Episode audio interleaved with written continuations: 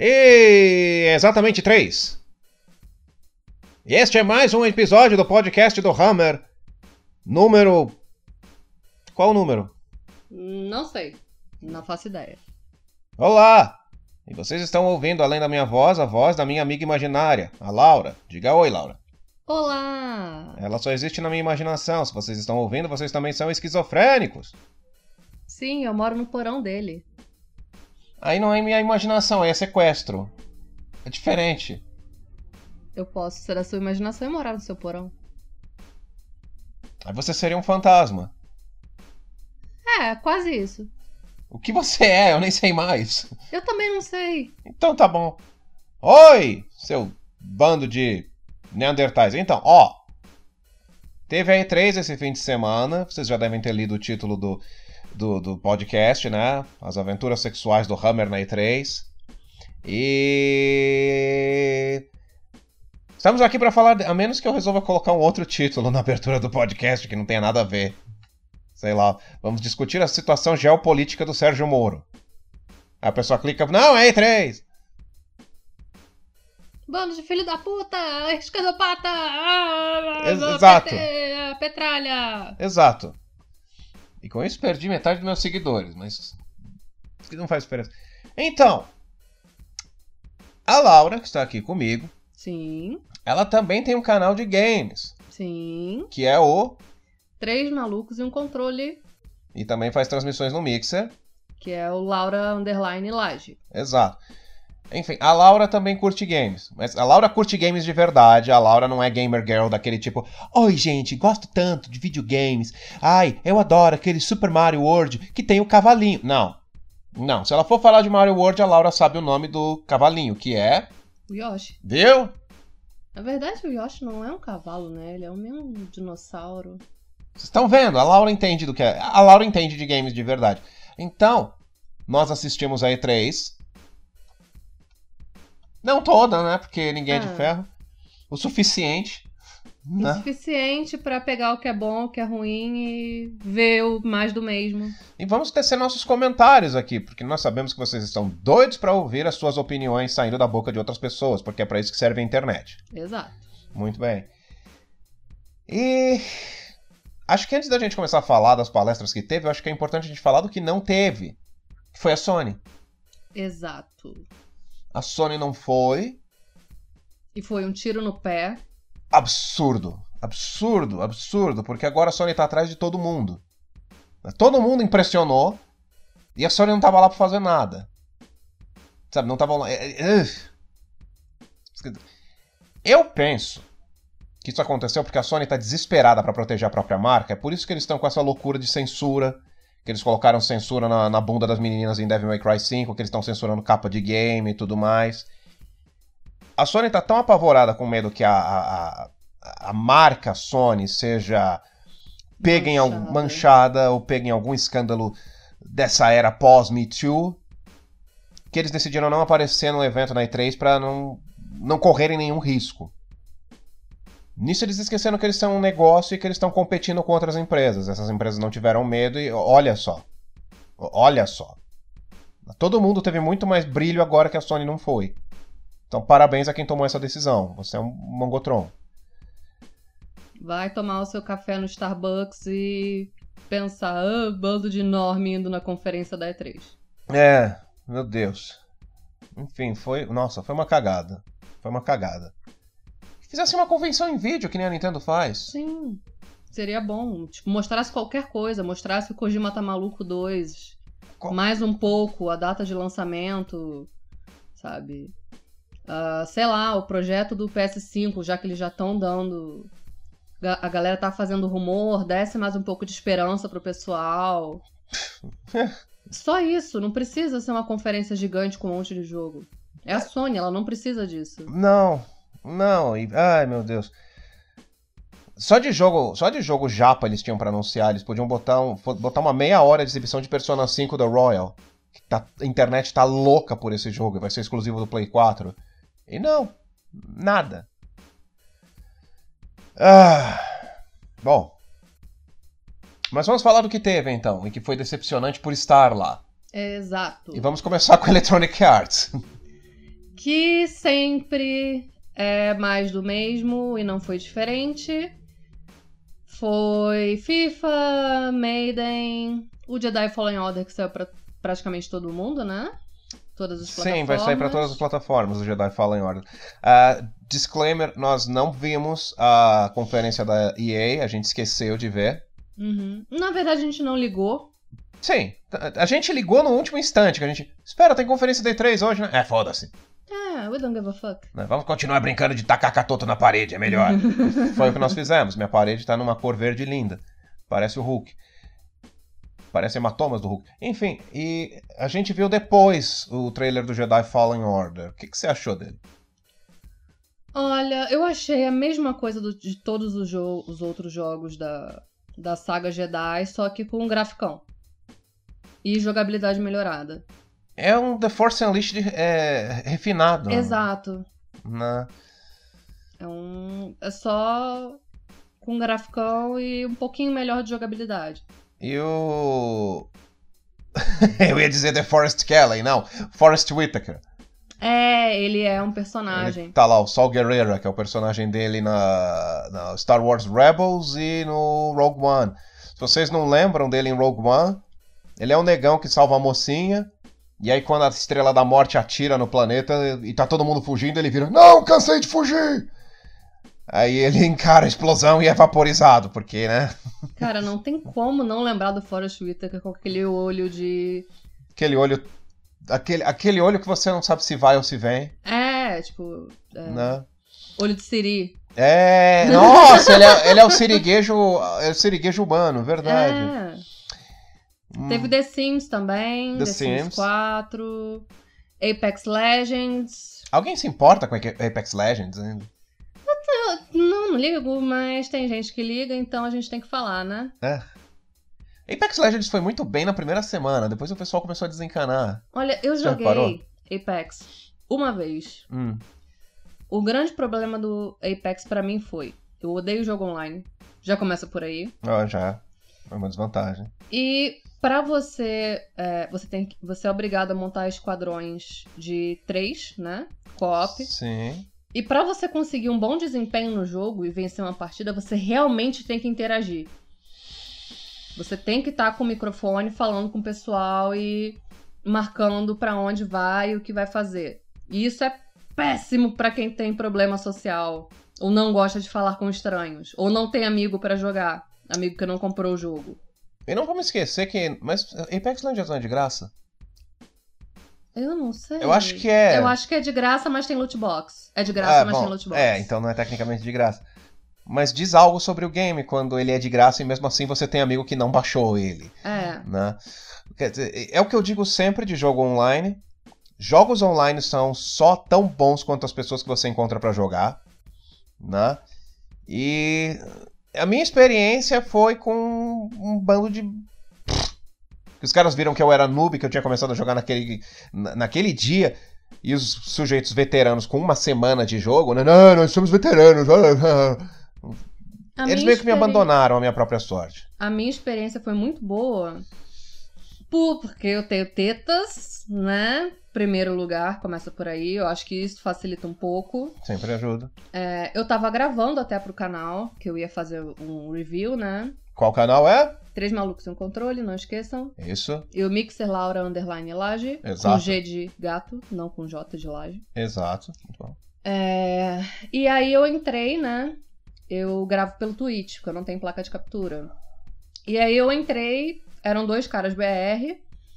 É, e os caras foram e falaram: Ah, é, você tá acostumado a jogar? Eu falei: Ó, gente, desculpa, é a primeira vez que eu tô pegando pra jogar o jogo agora. Eu não sei nada do que fazer. E os caras: Não, beleza, a gente te ensina. Ó. E, tipo, foi a partida inteira: Faz isso, faz isso, faz isso, segue a gente pra cá e tal. Aperta tal botão, não sei o que, escaneia aqui. E aí, resultado. A primeira partida que eu joguei, e única, de Apex, a gente ganhou. Hum, E, tipo, os caras foram super legais comigo, super, sabe, gente boa e tal, mas o jogo não é pra mim. quer dizer você, você é mulher, você é um ser humano do sexo feminino. Sim, Olha eu politizando o podcast. Você entrou para jogar online, sim. encontrou dois indivíduos do século, sexo, século, sou masculino Num level muito mais alto que eu. E nenhum deles te mandou ir pra cozinha? Não. Me Nenhum. ajudaram o jogo inteiro e vencemos a partida em primeiro lugar. Oh, até parece então que essa história de mulher ser maltratada em jogo online é uma narrativa da mídia. Sabe o que, que eu acho? Ah, Eu acho assim, jogo online é tóxico pra todo mundo. sim. Todo mundo que entra pra jogar online é, acaba se estressando e falando que comeu a sua mãe. Especialmente as crianças de 13 anos, que são a maioria dos jogos online. Sim.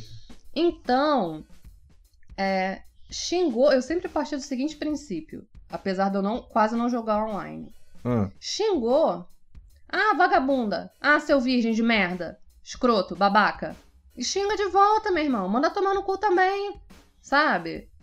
Não, você não é uma pétalazinha de rosa, um bichinho de matar com pedra que chora por causa de um, de um xingamento. Ah, eu vou te estuprar. Ah, beleza, eu vou comer seu cu quando você chegar aqui. Pronto, tá ótimo. Sabe? Não precisa dessa, dessa coisa, desse mimimi. Sabe? De... Com menos de 5 centímetros não é estupro porque nem entra, viu? Mas, enfim. Foi isso, já politizamos o podcast. Já. Antes da gente passar, eu queria falar um pouquinho mais do Jedi Fallen Order. Uhum. Que é o seguinte, eu disse que parece um Star Wars The Force Unleashed refinado. A jogabilidade. A história parece uma bosta. Você é um padawan qualquer que acaba envolvido nas tretas do Sol Guerreira, o The Forest, Che. The Forest Guevara, ele. Nas tretas dele contra o Império. Ah! É a mesma bosta do Star Wars Rebels. É a mesma coisa.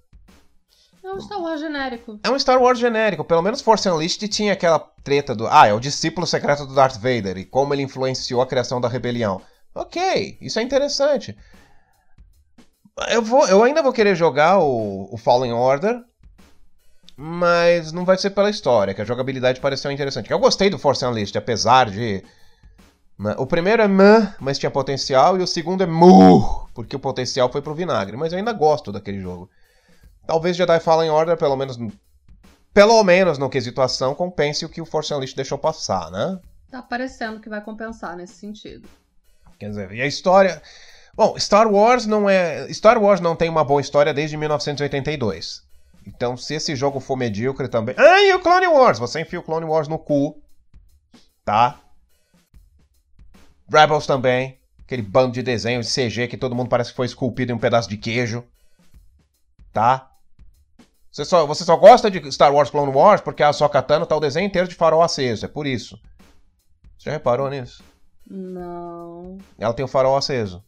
Ela tem. Fizeram de um jeito que, dependendo da luz, parece que ela tá de farol aceso.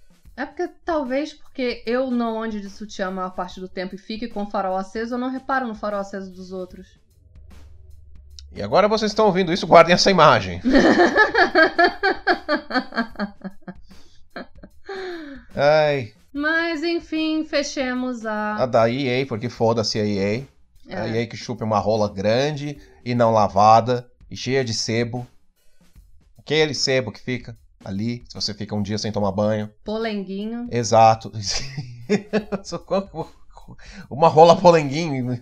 Você nunca ouviu esse termo de rola Não. polenguinho? Não. Nossa, a- nós mulheres, quando a gente fala que a rola do cara tá suja e tá com aquela coisinha, se a gente não recusar, a gente fala, chama de rola de polenguinho. Eu estou aprendendo. É gíria de mulher. Rola de polenguinho. Ah! Que outras gírias que vocês mulheres usam? Olha, assim, de você me pergunta assim, eu não, não sei, tipo, pinto de saleiro O que é pinto de saleiro? é um pinto pequeno. Jura? Aham. Você falou pinto de saleiro, eu imaginei alguma coisa como infecção que soltasse pó. Não, é pinto de saleiro é pinto pequeno. É tipo um pinto desse tamanho aqui. Ela tá segurando um vape. Ela não tá. Não, ela não tirou um pinto decepado da calça e mostrou. É desse tamanho aqui, ó. De onde você, onde você conseguiu isso? Eu não sei. Que, que mais? Ah, sei lá. Assim eu não tô lembrando.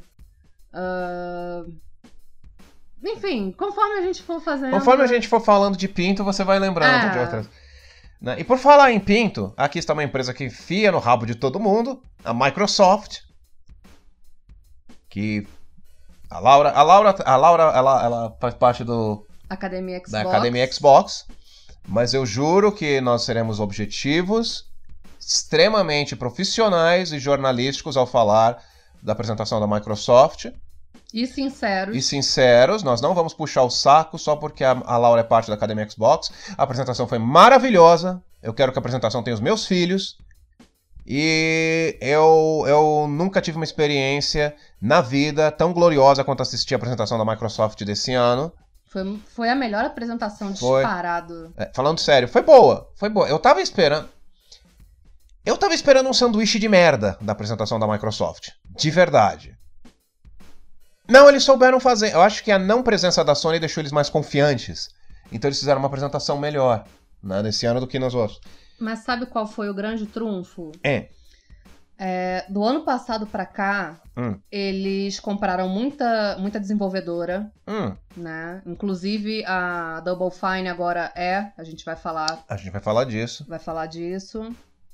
É, compraram muitas desenvolvedoras. O Game Pass, que é o sistema de streaming deles, né, de assinatura, é, barateou muito.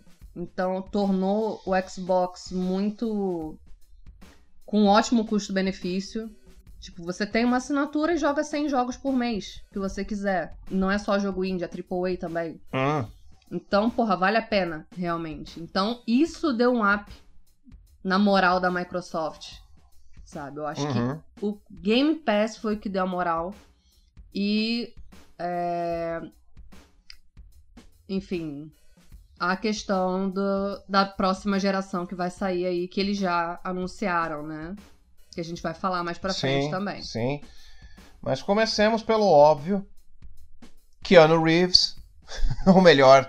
Cyberpunk. Dois- Nossa, a gente gritou, tipo, caralho, não, Keanu Reeves, eu não acredito, me coma! É, isso fui eu que falei. Ela só está representando. Eu fiquei, ah! Pois é. Mas o. O Cyberpunk 2077, eles nem mostraram muito do jogo. Eles mostraram um trailerzinho. Que ele já tinha, próximo do que ele já tinha mostrado. Sim, que assim, ano passado, na apresentação do ano passado, eles mostraram um trecho grande de gameplay. Inclusive com a protagonista feminina, porque. Né? Que aliás, a Laura, a Laura brigou comigo. Porque ela viu que eu passei. Desde, desde a, conferência da E3, eu tô brigando no Twitter com uma galera que tá reclamando da capa do Cyberpunk 2077 no, no Twitter. Que a capa do jogo mostra o modelo default do, do personagem masculino, que você pode criar o teu personagem em Cyberpunk. Né? E estão lá reclamando, falando que, ai, por que, por que a capa do jogo tem que ter um homem branco hétero cis? E eu tô discutindo com essa gente. E eu falei com o Homer, eu falei, cara, na conferência do ano passado, quando mostraram a CD Projekt mostrou o primeiro trailer, né, o primeiro teaser, é, eles mostraram a personagem feminina, mostraram os dois, Sim. sabe? Então, o pessoal tá querendo polemizar à toa, como sempre. É, o pessoal já tá falando, é, não sei o que, esse jogo é ofensivo, não comprem, pirateiem. É... Eu não devia perder meu tempo com essas coisas, mas me irrita tanto. Não devia, não devia. É. E aí o Ken Reeves entrou e É. ele vai ser um personagem jogável. Não, não, calma, descreva direito. Eles mostraram um trailerzinho, trailer genérico, a gente, ah, bacana, pá, pá, pá, pá, pá. Aí o herói leva uma surra, jogam ele no lixão de Guarulhos, e de repente aparece um cara, levante, temos que botar fogo na cidade. Aí o cara se abaixa, e é o Ted do Bill e Ted. E a gente, meu Deus, Keanu Reeves! Aí, aí abriram a porta e saiu o Keanu Reeves de dentro da luz, porque Keanu Reeves é o Jesus na nova era. Pois Né? é. Aí ele subiu no palco e alguém da plateia gritou: Você me tira o fôlego! E ele, você me tira o fôlego! Porque Keanu Reeves é o cara que todos queríamos ser amigos, né? Cara, eu sou fã do Keanu Reeves desde muitos anos, assim, muitos anos mesmo. Eu tinha pôster dele no meu quarto. É, um passado negro. Nem tão negro Não, não tão negro. é- Não, é não. Considerando as outras coisas que você contou que gostava, Não cabe no podcast, não manche minha imagem perante o público, porque eu sou uma Tá. gótica rabuda e gostosa. Então, por favor. você não. pare de usar os seus trejeitos de Ravena pra seduzir meu público, tá? e aí, esse É verdade, cara... a, a- é verdade, a Laura parece a Ravena. Ah, nem tanto. Parece é sim. exagero da cabeça A Laura é a, é a Ravena da Terra. Da É. Terra 1. Hum. Então, prossiga. E aí, esse cara que gritou You're handsome pro Não, é You're Breathtaking. You're breathtaking pro Keanu Reeves, ganhou, vai ganhar uma cópia do Cyberpunk assim que o jogo lançar. Ele publicou o vídeo disso na, no Twitter. Ele publicou. Ah, ele gravando em primeira pessoa com o celular e é, o Keanu Reeves falando You're breathtaking. Ele gravou isso. Então esse cara é uma, uma nova celebridade da internet. Nossa, cara. Se Não. o Keanu Reeves fala You're breathtaking pra mim, eu caía dura e tinha um AVC com hemorroida. Você liquefaz. Nem a ver se é com hemorroida. Você começa a derreter. Eu acho que todos os meus óvulos saem de uma vez e tentam grudar nele. Me engravide. sabe? É possível. Os meus também, eu nem tenho eles. Mas. Foi, foi interessante, usaram bem o, o, o ator. Que normalmente quando eles pegam e fazem um jogo com uma celebridade, eles ficam botando. Olha a celebridade que tá no nosso jogo, olha, o Alan Rickman está no nosso jogo. Ele tá morto há sete anos, mas ainda tá lá, olha lá, olha lá. Aí não, tipo. Cyberpunk 2077. E por acaso tem o Keanu Reeves, viu? E, e foi isso que deixou o pessoal louco. A, a revelação foi muito boa. Foi, foi. Né? Sensacional. Eu aqui gritei horrores, tipo, ah, meu Deus, o Keanu Reeves, ah, me engravide. É, eu gostei bastante. Eu tô... É um dos poucos jogos pros quais eu tô empolgado, porque eu não me empolgo com mais nada. Eu não me empolguei com Red Dead Redemption 2, eu nem joguei esse ainda. Mas Cyberpunk 2077 eu quero jogar. Eu também. Parece bom. Red Dead 2 eu nem pensei em pegar. Tipo, é, galera que jogou, que tem um estilo de jogo próximo do meu, falou: Laura, não pega porque tu não vai curtir. Hum. Então, Ah, 100 GB. O jogo é muito grande. não, fora que tem seus defeitos, mas que a gente não vai falar por aqui. Não, não interessa. Não interessa. É um jogo patriarcado. Então. Aí. Bom, anunciaram também o Gear 5. Aí eu vou deixar pra você, porque eu não. Eu não jogo Gears, Gears of War desde o 3. Cara, eu não jogo Gears of War. Então pra que, que eu passei a bola pra você? Também não sei. Mas anunciaram o Gear 5 com protagonista feminina. Pareceu bem interessante, uma coisa meio conceitual, assim, o trailer foi bem diferente. Daquela coisa que a gente tá acostumada a ver cheia de testosterona e, enfim. Ah, e não foi forçado, pelo menos eu não achei. Eu ia te perguntar se é a mesma menina do Gears of War 4, mas você não jogou. Eu não joguei, eu não sei. Alguém aí nos comentários vai e me diga se a menina que apareceu no trailer do 5 é a mesma que tava no 4. Eu acho que é. É uma menina de cabelo curtinho, morena. É. É. Foi. FPS não é, não é meu forte. Mas isso não é FPS, Gears é third person shooter. Ah, Batata, batata, eu sei. né, tanto faz. Potato, potato. É. Ah, anunciaram também o Gear, modo pro Gear 5, o Escape, que é você e seus amigos colocam uma bomba no nest e tem um tempo X pra fugir, né? Achei bem legal, achei interessante. E vai ter também um crossover com o Terminator, mas que eles não deram detalhe. Só mostraram assim, Gears 5 Terminator. Ahn, e o Gears Pop, que foi muito bonitinho. É, Gears of War com personagens Funko, ficou muito fofo. Eu, se eu pudesse e gostasse e fosse rica e tivesse dinheiro, eu compraria. Eu me abstenho de comentar porque eu não gosto de Funko. Seu herege! O Funko é o novo crack. Cara, mas Funko é muito bonitinho. É. É. É, é bonitinho, sim. É. Tem aquele nosso amigo que não vamos nomear, porque ele é um civil, né? Que ele tem 480 milhões de Funkos. E é bem legal. É bem legal. É, bom. Hum, eu entendo coleção, mas Funko, os bonecos são todos iguais. Mas essa é a graça. A graça do Funko é, é serem personagens diferentes, mas com o mesmo padrão, mesma altura, mesmo. É meio que um toque. Hum, Quando você coloca eles um do lado do outro, é um padrão. Por mais que sejam personagens diferentes. hum, hum. Bom, eu não entendi, eu gosto por Funko, mas agora que você me explicou, eu continuo sem entender. Ah, Eu colecionava Transformers, eu não devia julgar. Transformers é o cara que você compra cinco bonecos iguais só porque tem um nome e uma cor diferente. Starscream, Thundercracker, Skywarp. É tudo o mesmo boneco, é literalmente o mesmo molde, só muda a cor. Não, olha, o Starscream tá sorrindo. E você comprava. Hum. Então você não pode julgar. Eu, é, eu penso bem assim. Eu, é, eu comprava boneco dos Transformers que eu sabia que tinha defeito de fábrica aqui no Transformers Wiki, que eu lia e escrevia. Contribuía pro Transformers Wiki. Uau. É, não tenho orgulho do meu passado. É, eles anunciavam lá, tal boneco tem defeito. você- Os pés dele não ficam em pé. Você vai tentar botar ele de pé, ele vai cair de cara. Não faça. E eu e comprava porque eu era um mongotron. Ah. Essa já é a terceira coisa constrangedora do meu passado que você descobre esses dias, né? Não é constrangedor. E das coleções de Transformers eu já sabia. Quem não sabe, né? É, você sempre fala disso. É como o cracudo que tá fumando, tá fumando uma pedra numa lata de cerveja. Ele não precisa te contar, você sabe qual é o problema dele. É. Ai. Enfim, prosseguindo.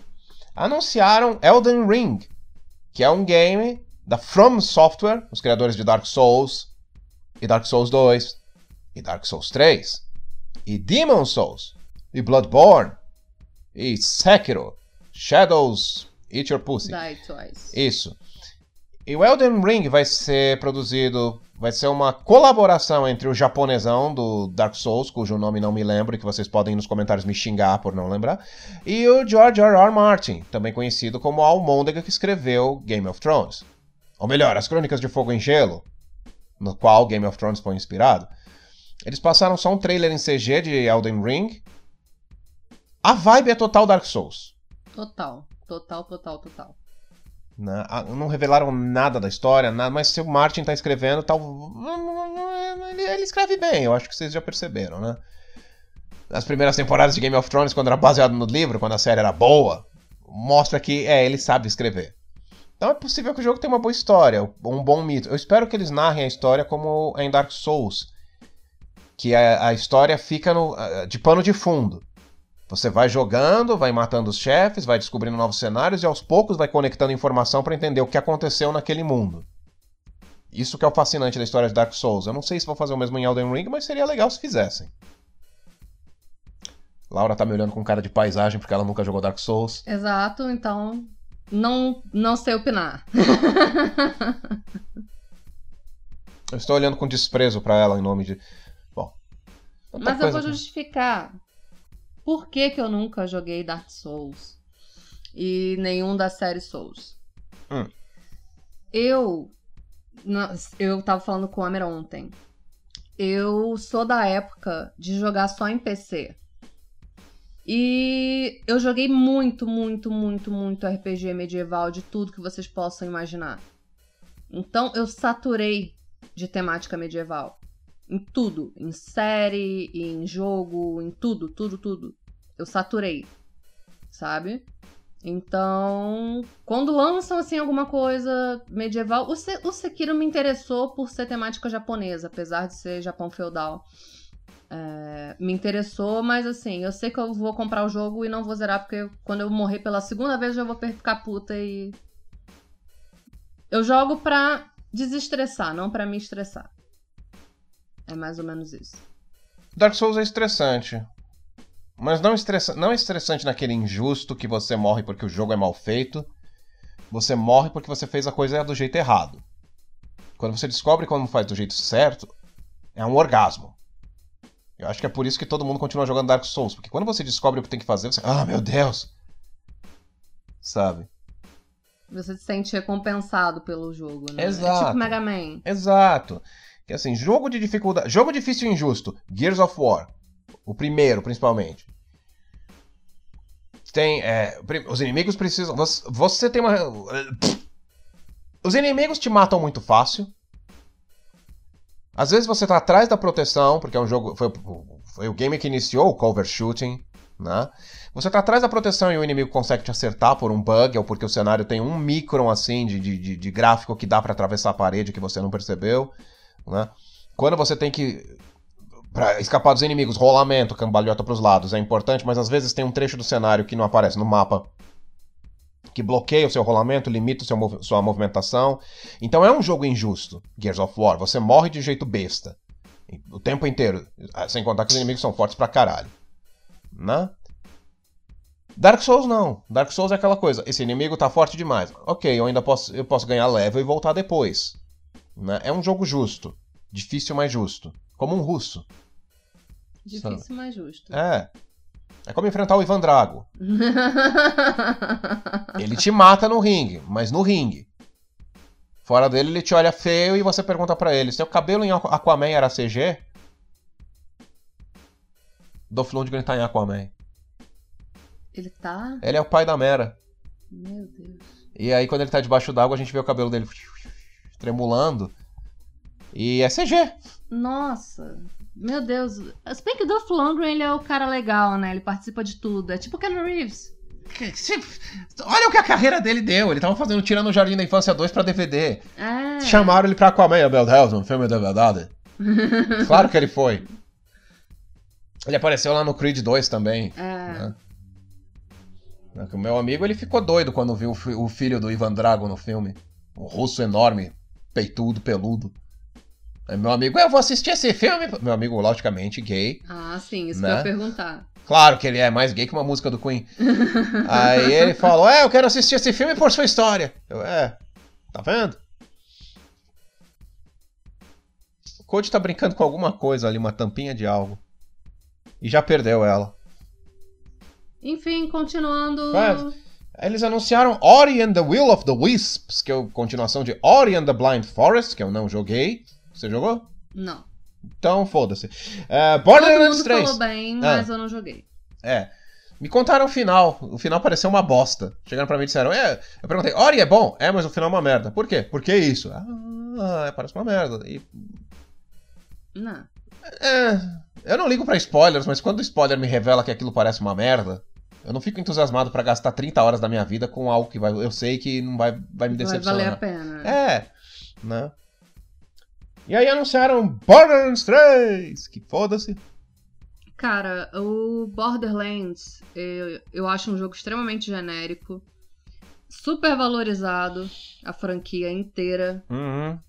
E esse lançamento do Borderlands esse ano quebrou as pernas da Bethesda com o Raid. Porque Verdade. É praticamente a mesma jogabilidade. O Raid 1 foi lançado acho que dois ou três meses antes, não, não lembro, é, do Borderlands 2. E o Borderlands ofuscou totalmente. E é a mesma jogabilidade, o mesmo tudo. E esse ano vai ser a mesma coisa. O Borderlands vai estar tá lá no topo, no hype. Apesar de, enfim, ser mais do mesmo, só que com graficão e jogabilidade atualizada. E o Raid vai ficar no chinelo, porque a Bethesda já tá queimada e a gente vai falar disso depois.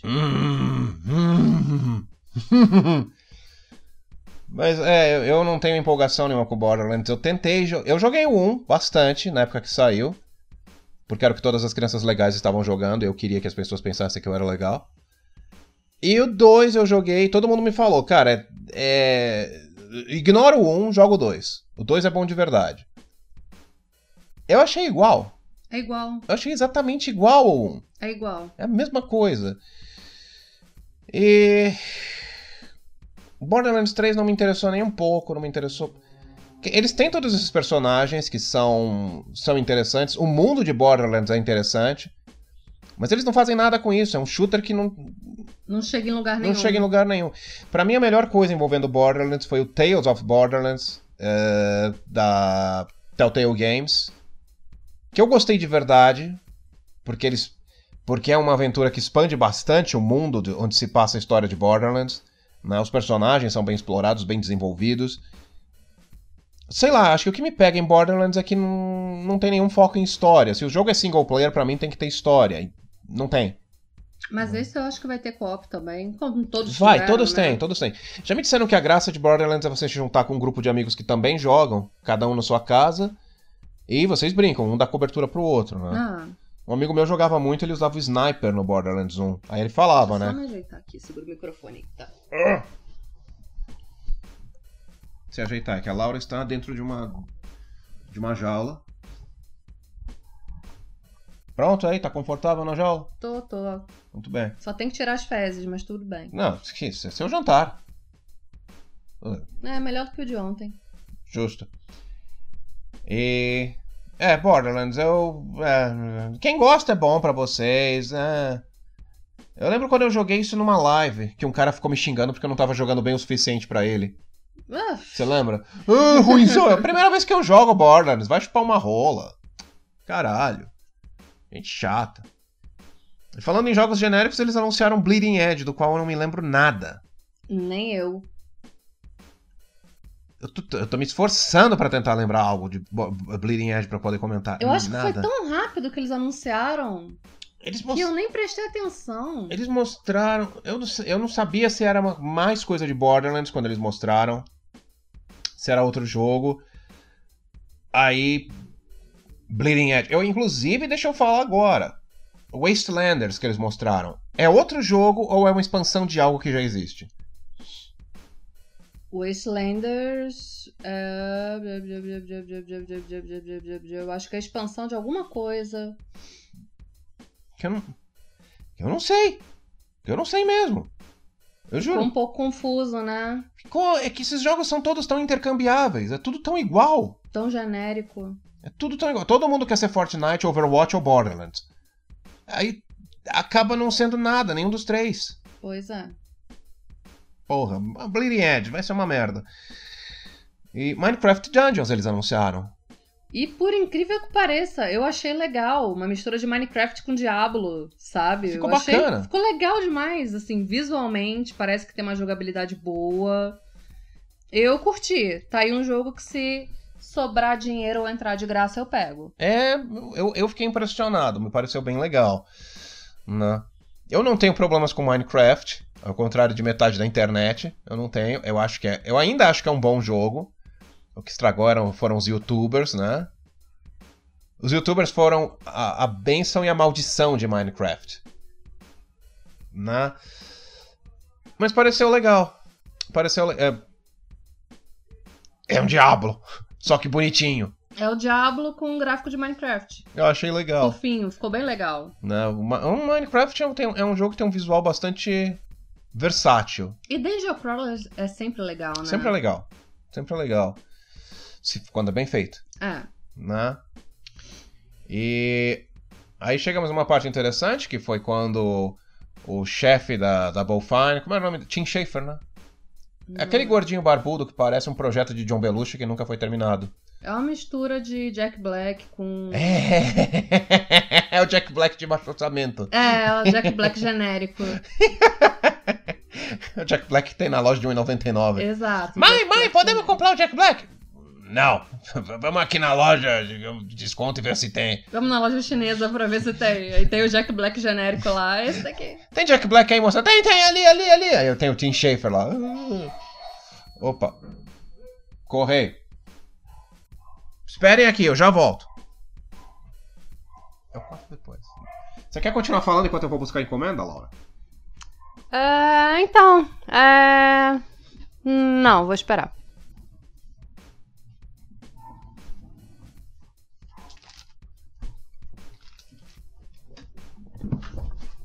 Ah, meu perdões pela ausência. Eu fui. Ah, é claro que. Ah, peraí, deixa eu recuperar o fôlego. Então, é, foi o correio. Trouxe minhas encomendas no Mercado Livre. Encomendas. ei. Aquela. A Real Doll que eu comprei. a, Real, a Real Doll que parece a, a lindinha das Superpoderosas. E. Aquele negócio de colocar na bebida pra adormecer as meninas que eu pedi tua ajuda Ah, pra você. sim. Você me apresenta umas amigas, a gente vai no bar e eu ponho e. É, foi o que você usou em mim da primeira vez. Não, não foi. Esse é mais eficiente, Ah, é verdade. lembra? Lembra? Você acordou no meio e me deu um soco. É, é verdade. Pois é. E me esfaqueou no pinto. É, a gente teve que costurar o pinto na mão, foi bem desagradável. Foi. Pra mim. Você tava rindo e passando sal nele o tempo inteiro. A gente, a gente não consegue não falar merda. Não, Vai essa ser- graça. Vai ser desmonetizado essa porra. Ah, também. que fino com a monetização. Ou é isso, vai virar aqueles youtubers genéricos, né? Olá, galera. Sejam bem-vindos ao podcast dos games do Eduardo. E hoje vamos falar da E3. Foi fantástico. Os games são a nova mídia. Ah! Temos que falar de pinto com sal mesmo. É isso aí. Ah, volta, volta, pinto com sal, saleiro. Que, que, que mais? Voltando, vo- vamos lá. Novos, outro- outro- outros, outros termos que vocês. Idioma de mulher, eu estou fascinado. Olha, até o Code, o Code subiu aqui que ele tá fascinado também. É porque não tem como lembrar assim. A gente usa automaticamente no meio das conversas sobre pinto e sexo. Não é tão fácil.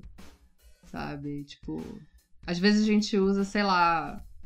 ah, sei lá, não tô lembrando. Porque Ok. Eu fico sem graça de falar de, de expor o idioma de nós mulheres. Você tá traindo movimento? Tô traindo movimento, movimento mulherio. Tá, Ela ok. quebrou minha mesa, velho! Ela quebrou minha mesa! Pois é. Tá, ó. Assim, nós homens, quando o cara tem um pinto pequeno, que só mostra o tamanho real quando tá duro, a gente diz que é um sabre de luz. Qual o termo que vocês mulheres usam? Um pinto normal. Porque Hã? o tamanho do pinto você só sabe quando ele tá duro. Não dá pra saber o tamanho quando tá pequeno. Mas tem caras que tem um Nautilus ali, mesmo mole. Mas o Nautilus mole não cresce tanto. Sério? Sério! Oh! O Nautilus mole é basicamente aquele tamanho. Ele só vai ficar mais grosso e com a cabeça pra fora, mas Então não tem nenhuma vantagem. não. E naquele dia a autoestima do Hammer cresceu três vezes mais.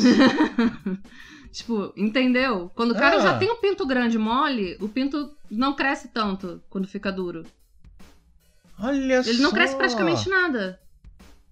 Quando o pinto do cara é pequeno, mole e fica duro, ele fica de um tamanho padrão. Entendeu? Então um pinto gigante quando mole é igual visão dos Vingadores. Só muda a intensidade, não muda o tamanho. Isso. Ah! Só muda a espessura, basicamente. Ah! E a cabeça que levanta um pouquinho, só. Ah! Rocco Cifredi, vou te pegar! Kid Bengala, pague a comédia! Olha! Tipo, o Code cheirando o microfone. O Code cheirando o microfone, o Code então, chega na conversa de pinto, pinto. do Kid Bengala já é daquele tamanho, entendeu? Ah, E dizem as lendas que eu ouvi por aí, não me perguntem por que eu me informo sobre isso. São rumores, não estamos afirmando nada, não nos processe Kid Bengala. São rumores. E eu gosto de você pra caramba, você é super simpático. Eu não sei. Você um dia tirou sarro dos caras que curtem GTA e eu tenho um pé atrás com você por causa disso. É que os caras que têm um pinto muito grande, tipo o Big Mac e o, Kid Bengala. e o Kid Bengala, eles não ficam totalmente duros e precisam dar injeção de adrenalina no pinto antes de gravar. Caralho. Literalmente. Ou eles tomam Viagra, ou é injeção de adrenalina pra amolecer o pinto, não sei, uma coisa assim. Eles tomam um remédio pra ficar totalmente duro e outro pra amolecer. Entendeu? Porque não fica 100% duro. Não, o negócio daquele tamanho, se ficar todo duro, o cara desmaia de falta de sangue no cérebro. Exato. O cara tem um coágulo. Então, tipo, o cara ter pinto grande, mole, não é vantagem. Nenhuma. É o tamanho praticamente real do pinto dele ali. Estou aprendendo. Olha só. Isso é coisa que o homem não sabe de, geralmente, né? Deveríamos saber, porque nós temos pinto. E vocês têm complexo com pinto por causa disso. Vocês- não deviam ter. Vocês mulheres têm complexo com peito. Ah, mas peito é diferente. Não... Como é diferente? É diferente. Mas enfim, a gente não, Não, tá não, falando não, não. de pinto Como é peito. diferente? É a tá mesma falando- coisa, é tamanho. Você olha e diz. Ah! Você olha, sei lá. Christina Hendricks. Aquela ruiva colossal do Mad Men. Você olha pra. Ah! Queria ser mais como ela. Aí o cara do seu lado, mas eu gosto de flat. Queria ser ela! É porque a gente nunca tá satisfeita com o próprio corpo. Mulher é assim. Hum. Por isso que se deixar, a gente surta nas cirurgias plásticas ou em qualquer outra coisa. Tá vendo como nós homens somos superiores? Nos- Sim, Nos nesse preocupamos sentido, com sim. uma coisa apenas, o tamanho do pinto. E depois de um tempo, dependendo do quanto for, quão enorme for sua barriga, você nem liga mais pro tamanho do pinto, porque você não pode mais ver ele mesmo. E mulher ainda tem aquilo. A gente se preocupa com o tamanho do peito, com o tamanho da barriga, com o tamanho da bunda, se tem celulite, se tem estria, se a pepeca é bonita. Que a gente se preocupa com a beleza da nossa pepeca também. A gente se preocupa com cabelo. A gente se preocupa basicamente com tudo. Por que vocês se preocupam com a Pepeca? Porque sim, porque. Sim.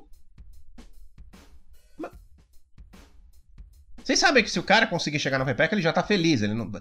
Ela pode parecer com o Bin Laden, e muitos parecem, que ele não vai reclamar.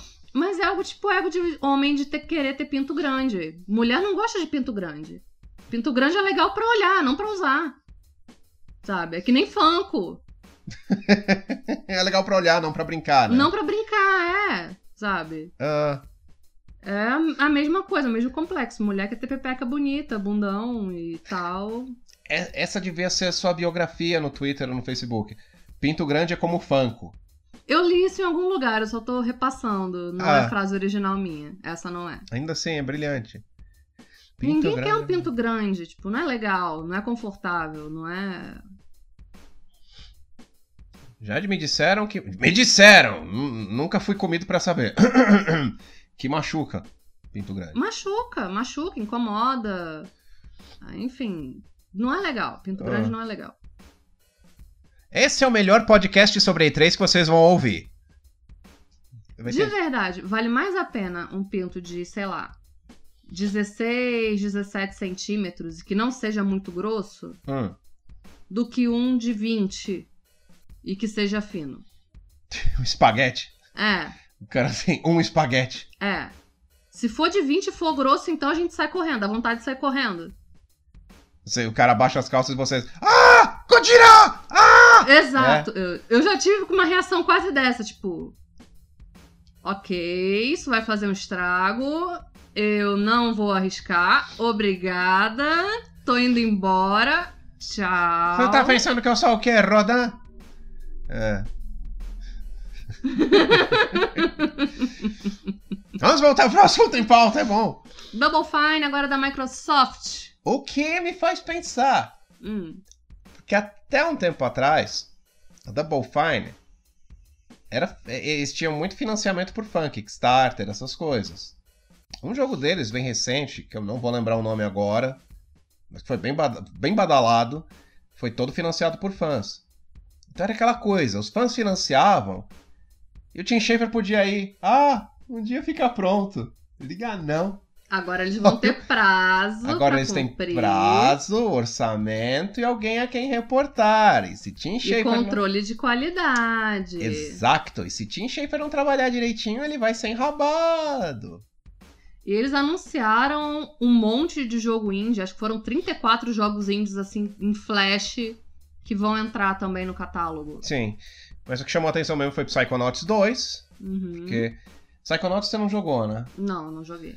É uma pérola da geração Play 2 e Xbox, né? Que por muitos anos foi um daqueles jogos que a internet tentou ressuscitar, porque os produtores não estavam mais nem aí pra ele, né? Conseguiram. Tem a versão remasterizada pra Play 4, eu não sei se tem pra Xbox, mas se não tinha vai ter agora. Uhum. E agora, anos depois, Psychonauts 2, né? Eu fico pensando, né? Shen- Shenmue 3 ter sido anunciado, parece que tirou todos os jogos que estavam em hibernação, no limbo. Agora tudo tem uma chance de voltar pro mercado. Sim, tudo tem Né? uma chance agora. Shenmue 3 que depois tem, que tem algo pra comentar também. Mas assim, Psychonauts 2, eles mostraram um trailer que parece não mostrar, não revelava muito sobre o jogo, mas se for bom como o primeiro, vai ser do caralho. Speaking of which, trailer que a gente viu fora da do horário de E3, a gente não viu em nenhuma das conferências. A gente viu o trailer de Destroy All Humans, a versão remasterizada. É verdade. E colocaram It View do Rammstein como trilha sonora do trailer. Foi muito legal. Foi legal, combina, 100%. Muito. E pra quem não jogou Destroy All Humans, o game se passa nos anos 50, você é um alienzinho genérico que vem pra Terra e sua tarefa é Destroy All Humans. É bem divertido. O primeiro é bem divertido, os que vieram depois eram uma bosta, mas é o primeiro que eles vão remasterizar. Você não jogou, Ana? Não, Eu já perguntei isso, já. eu tive AVC. Eu recomendo que você jogue quando sair. Quando sair, eu Acho pego. que você vai gostar. É, é, é- é insano, é retardado o jogo. É muito bom. Mas enfim. Ai, eles, ai, eles anunciaram o jogo da, da Bruxa de Blair também. Porque alguém no mundo deve estar interessado em Bruxa de Blair hoje. Cara, olha só, gente. Bruxa de Blair não foi bom nem nos anos 90. Não, mas, wait, o primeiro filme é bom. Não! Você não, gostou? Não! O primeiro é um lixo, o segundo é um lixo, esse último agora é um lixo. Ah, Todos eles são um lixo. Eu odeio found footage. Odeio. Odeio. Tudo em found footage. Por isso que eu odeio tanto Outlast. Oh! Tá, as peças começam a se encaixar. E ninguém pediu um jogo da Bruxa de Blair. E vai ser uma cópia descarada de Outlast, só que com dentro da floresta. Vai ser tipo um jogo do Slender, você fugindo da Bruxa de Blair com uma câmera na mão. Basicamente isso. Que é. hum, o que é idiota, uma vez que a primeira. A graça do primeiro filme é que você não via a bruxa. Você sentia a presença dela. Eu não senti nada, desculpa. Porque você não é culta o bastante. Não é porque eu não sou cagona. Obrigado. Eu não Valeu. sou cagona. Eu gosto de terror psicológico, mas assim, Bruxa de Blair pra mim. Caralho. é, Tá no mesmo nível que a saga Atividade Paranormal, um lixo.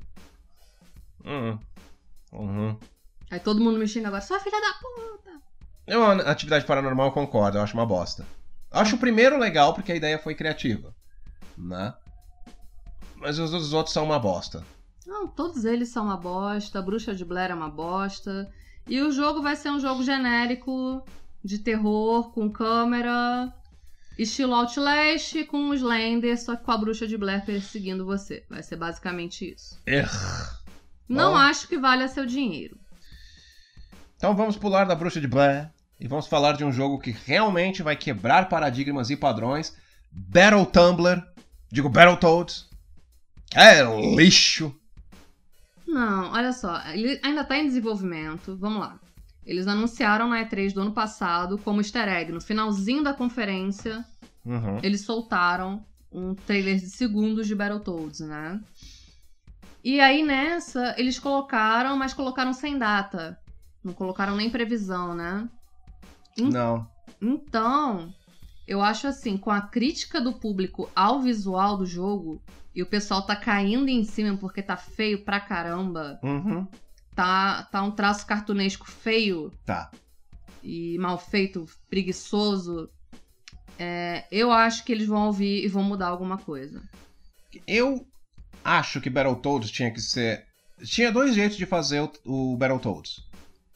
Um fazer com aquele gráfico hiperrealista, excessivo e exagerado, da versão do Fliperama, Uhum. que, e que também foi a, a, a forma com que o sapo Rash ele foi representado em Killer Instinct. É um sapo, mas é- ele chega a ser repulsivo de tão hiper detalhado que é. Uhum. Ou estilo cartoon dos anos 80, porque Battletoads era praticamente uma sátira dos Tartarugas Ninja. Não foi nenhum dos dois. É um traço genérico pra cacete, parece de artista desempregado do Tumblr. Exato. De fato, a menina que fez o design desse game encontraram a página do Tumblr dela e mostraram no, no Twitter. Expuseram a menina no Twitter, do tipo, essa é a artista, e você vê o trabalho dela é incrivelmente genérico. Sabe, não tem expressão, não tem graça, não tem cor, não tem nada. E. Sei lá, minha impressão é, ela chegou lá porque conhecia alguém dentro da Rare. E tá feio, tá feio o Tá Battletoads. feio. Não é uma coisa que você olha que vai pegar a velha geração. Nem a nova geração. Nova geração não tem saco pra beat'em up. Não, não tem. Se eles fizessem uma coisa, com um visual colorido, tipo Adventure Time, ou um daqueles desenhos é, hiperativos que a molecada de hoje ama, ok. Mas se você tá recitando uma franquia de 30 anos, você tem que apelar pros fãs antigos. Sabe como ficaria perfeito? Hum, Se fizessem no estilo assim que fizeram com o Mega Man 11. ia ficar fantástico, sim. Ia No ficar estilo fantástico. do Mega Man 11 ia ficar foda. Ia ficar. É, é, o Mega Man 11 respeita a série, né? Respeita, fez um design. Pegou o mesmo design, só que um pouquinho mais refinado, com os elementos 3D, né? Mas dando aquela impressão de 2D e de side-scroller. Então, funcionou muito bem. É, Podiam ter feito isso, né? é bonito pra caramba o Mega Man 11. Exato. Muito bonito. Podiam ter feito isso. Ah, cara. Mas ainda tem tempo de mudar. Eu tenho Tomara. fé que mudem. O pessoal tá comparando a Dark Queen antiga, que era praticamente a Jessica Rabbit morena e má, com a nova, que parece nada. Personagem tá irreconhecível. Tá, É, parece. É é uma menina emburrada. Cara, é muita cagada, muita cagada. Em contrapartida, Phantasy Star Online 2, que eu fiquei impressionado. E. Te- Teve uma. Eu tava, eu tava no Twitter. E se você digitar Phantasy Star Online 2 no Google, uma das primeiras. Um dos primeiros resultados que vai aparecer vai ser Phantasy Star Online 2 Big Japanese Titties. Aí na noite que anunciaram Phantasy Star Online 2, o site que era que tinha esse artigo quebrou. O servidor dele quebrou de tantos acessos. Então agora vocês já sabem. Titties. Por quê? Tetas, tetas. Caralho, tetas. Não caralho, Tetas e peitos. e peitos. Agora é a parte interessante, que é o Xbox Game Pass Ultimate, que você é mais adequado para falar sobre isso do que eu. Pois é, eu tenho. Eu sou PC player, né, desde sempre. Eu fui ter- meu primeiro console foi um PS3, pra vocês terem ideia. Mas eu peguei a época do Super Nintendo, do Nintendinho, do Atari. Mas nesse intervalo, eu joguei muito em PC. Até eu chegar no PS3, eu joguei só em PC. E depois do PS3, eu peguei um Xbox One, que é a minha plataforma principal de jogar. Ah, o Xbox Game Pass, basicamente, o que, que é? É uma assinatura, tipo Netflix, que é R$29 re- reais por mês. E você tem direito a 100 jogos do catálogo que tiver lá pra jogar. Você baixa o jogo, instala e joga até o quanto você quiser e o quanto ele tiver no catálogo. Ultimate, é, eles fizeram a junção da assinatura da Live Gold com o valor do Game Pass. Então vai ser R$ 39,90 aqui no Brasil. Eu já até atualizei o meu. É, baixou consideravelmente é, a despesa que a gente tem, né? Porque, tipo, quando você vai renovar a live é uma porrada. É 120 reais, 80 quando você consegue achar num preço bom. Mas agora, tendo essa assinatura conjunta, fica muito mais fácil, 39 reais. E eles anunciaram também o catálogo do Game Pass liberado para PC, acho que é a partir de outubro. Acho que é por aí. Né? Então, com esse valor do Game Pass Ultimate, está incluído o Game Pass, a Gold e o Game Pass para PC.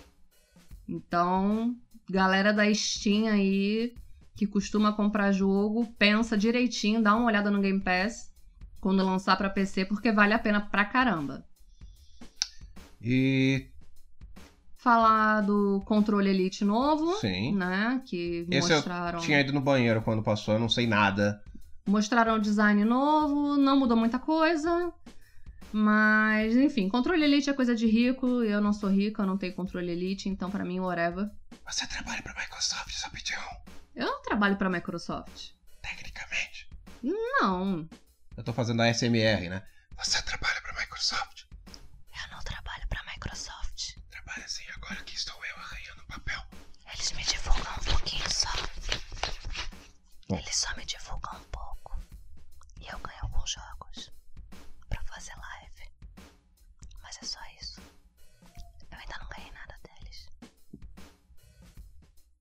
E com esse seu sussurro, esses seus sussurros, dois terços da minha audiência acabaram de melar a cueca. né? E finalmente fechando aí a Microsoft, Project Scarlet, que é o próximo console, né? É, falaram que vão dar mais detalhes na E3 do ano que vem. Porém, já anunciaram que ele vai ter sete vezes mais capacidade de processamento que o X, que o Xbox One X. Então, o bicho vai ser monstruoso e custar os nossos dois rins e um fígado. Dois comentários que eu quero fazer. Primeiro, eu imagino os executivos do Google arrancando os cabelos quando eles viram esse anúncio. Porque você lembra, né? Eles anunciaram o Stadia e. Olha, é mais poderoso que o Xbox One! É, meus filhos! Não, tipo, a Microsoft, ela quebrou o Stadia total com esse Game Pass Ultimate. É, O, e com o Project Scarlet, ela quebrou. E ainda tem o xCloud, que é o projeto de streaming que eles anunciaram também, que é exatamente você pegar os jogos que você tem no seu HD do, do Xbox ou na conta do Game Pass e poder jogar no celular, usando um adaptador, um controle adaptador. Basicamente, tipo assim, vai ser um adaptador tipo um, do Switch, que você vai plugar no celular e ligar. Já mataram o Stadia antes dele nascer. É, lembrando sempre, novidades sobre o Stadia.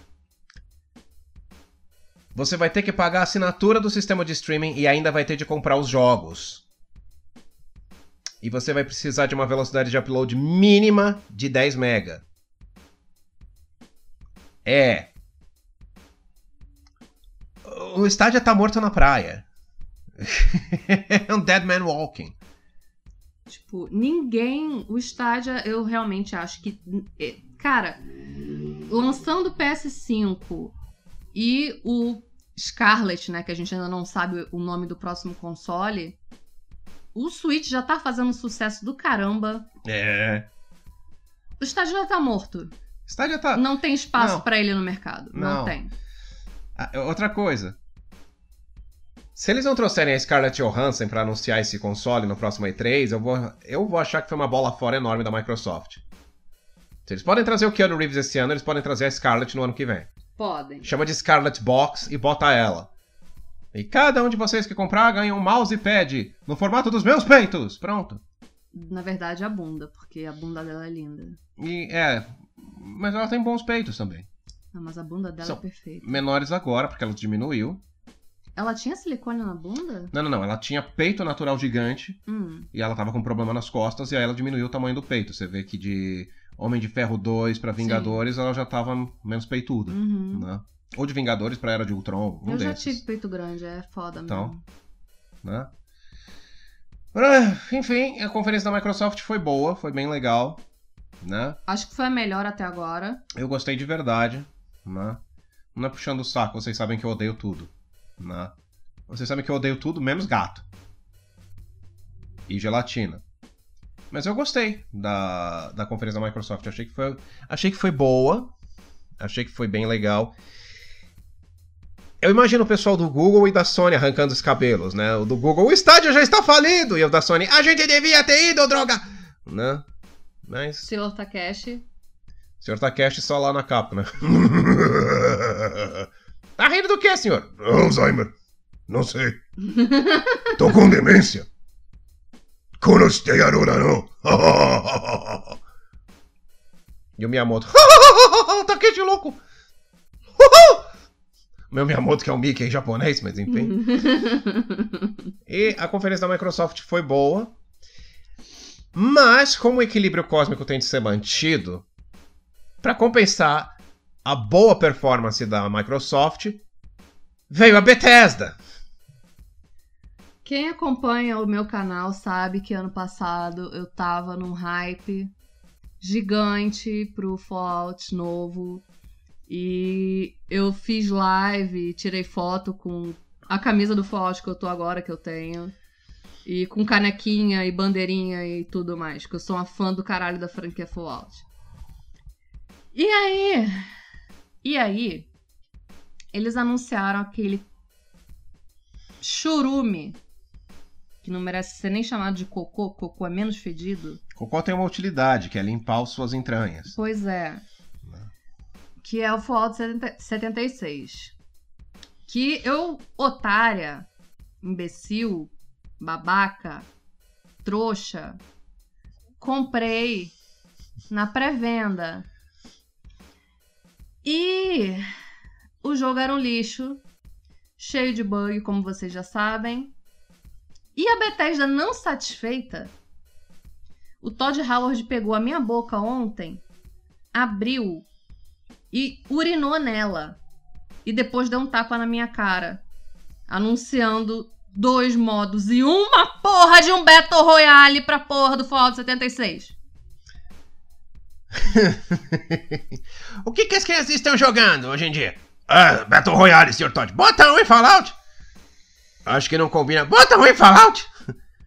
Bom, e bota os NPCs de volta! Hã? Bota os NPCs de volta! Todd Howard é o Miyamoto americano. Cara, olha, eu me senti assim. E eu- detalhe, eu tentei reembolso daquela merda. Só que como eu comprei pra Xbox, eu não consegui. Eu tinha que ter comprado para PC. Mas, cara, olha, de boa, enterra. Bethesda, enfia o Fallout 76 no cu e rasga até sair pela boca. Para, deixa essa merda morta. Para de mexer mais que tá fedendo cada vez mais. Chega, já deu, já foi, morreu. Esquece. Deixa a franquia respirar. Deixa a gente respirar e não se sentir humilhado uma vez na vida. Toda é três essa merda. Porra. E Elder Scrolls Online, né? Que depois de muita cagada eles conseguiram fazer funcionar. Eu acho que eles estão tentando fazer o mesmo com o Fallout 76, né? Porque aí eles vão ter duas franquias é, online, que eles podem cobrar os jogadores pra sempre, arrancar dinheiro dos jogadores pra sempre. E é isso. Né? E aliás, a volta dos NPCs em Fallout 76. Por quê? Não vai atrair gente, não vai atrair quem curte o single player.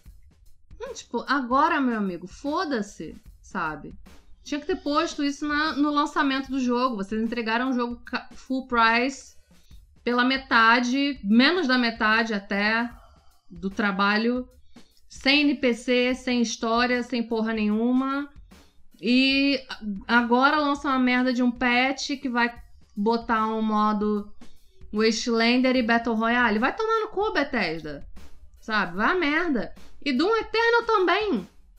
Sabe? Anunciaram no passado, anunciaram agora. Não tem mais o que anunciar. Doom não Eternal. Doom Eternal parece uma expansão de Doom 2016. Tipo, porra, não tem o que anunciar. Vai ficar anunciando coisa, chutando cachorro morto, sabe? É isso que a Bethesda tá fazendo. Eu tô revoltada aqui, vou até beber um suco. E teve o Wolfenstein Youngblood, que. Wolfenstein 2 New Colossus já foi uma bosta. O Youngblood parece mais bosta, só que dividido por gêmeas. E eu gosto de gêmeas.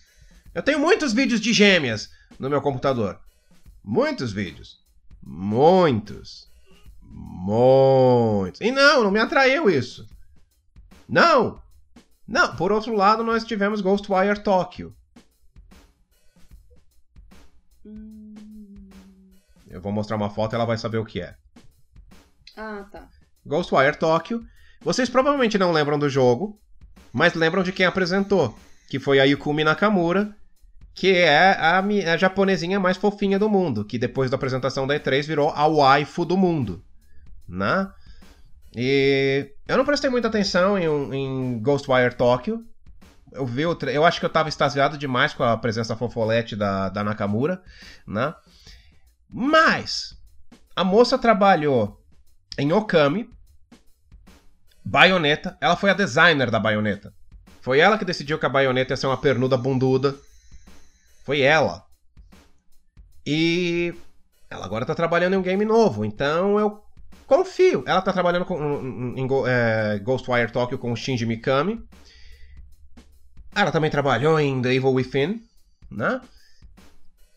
E o Evil Within também foi ela e o Shinji Mikami juntos. Exato. Então tem grande chance de dar certo. E assim, ela tava tão empolgada e tão feliz na, na, na apresentação que te contagia. Você olha e diz, vai, caralho, essa, essa mina gosta muito do que faz, ela deve estar fazendo um ótimo trabalho. Enfim, Ghostwire Tokyo, embora eu não tenha. Eu não tenha prestado muita atenção no trailer. É.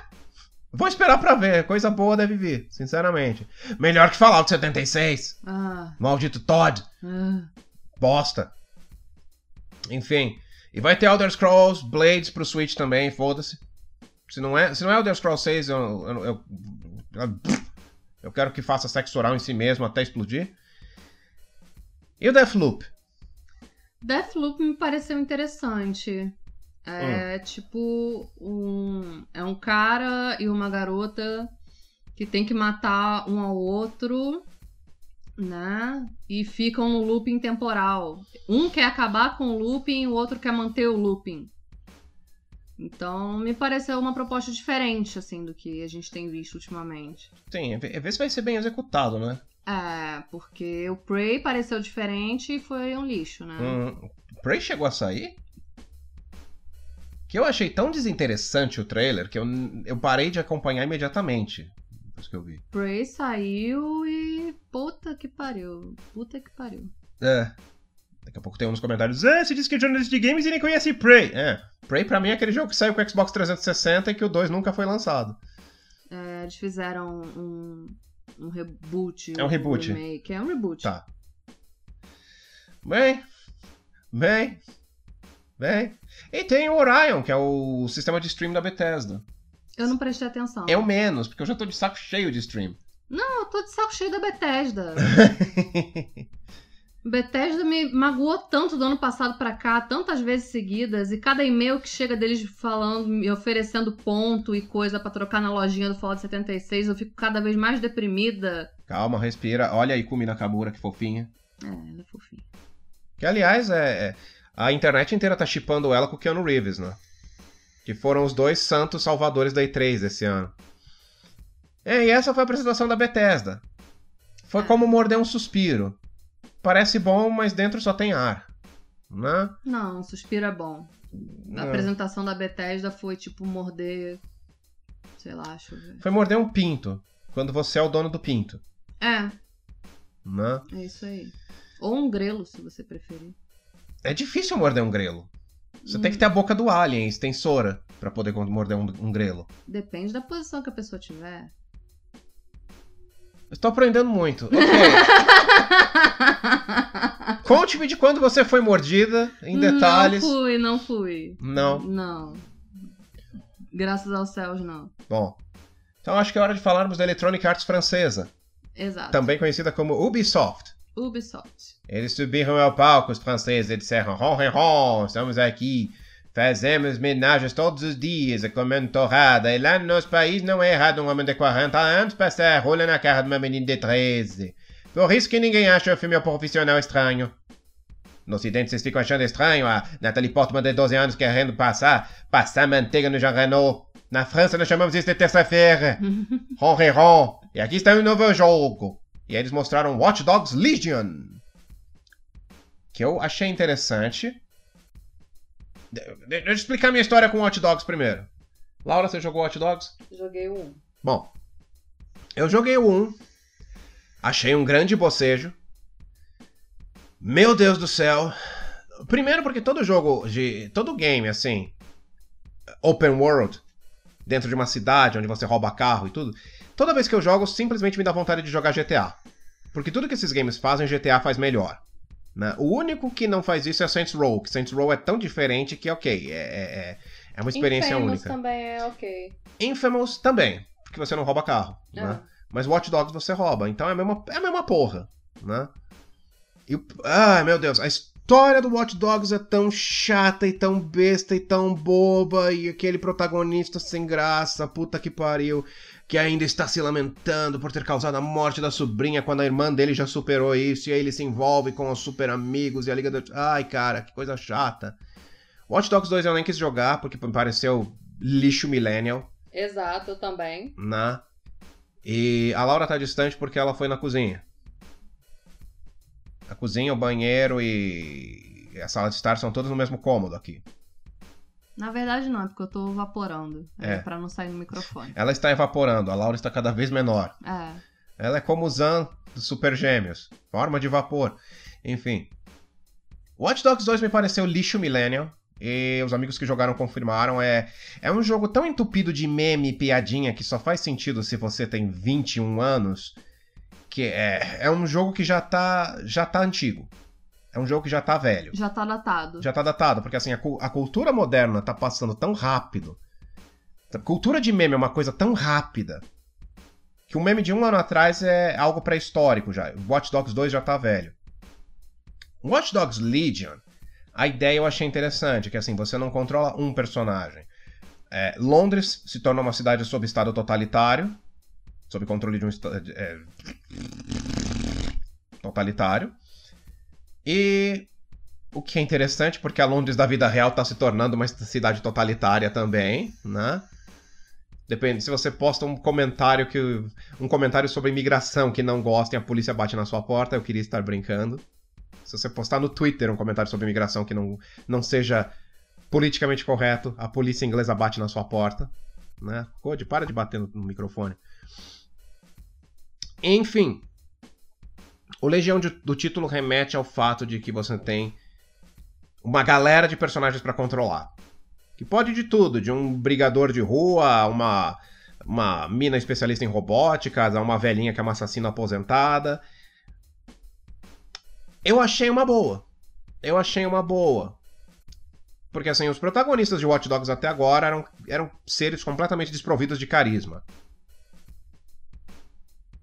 Legion você vai jogar com uma centena de personagens desprovidos de carisma, porque o que importa não são os indivíduos, o que importa é o grupo que eles criam. Legião. Eles são uma figura revolucionária em forma de. Eles são uma ideia, como o V de Vingança falou, ideias são a provas de bala. A provas de bala? A prova de balas.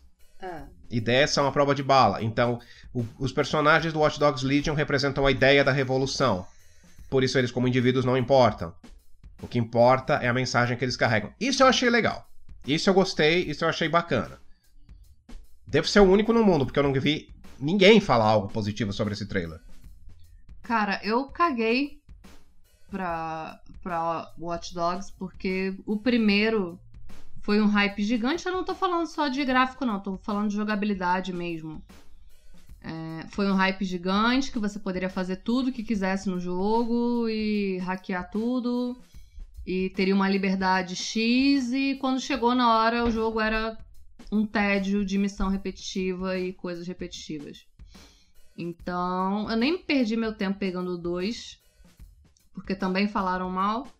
E o 3, puro devido ao fato dos outros terem sido uh, para mim eu também não me interessei, que é o Legion, né? Então, justamente pelos outros dois terem sido tão chuchu que o 3 parece interessante. Só por quebrar o molde de.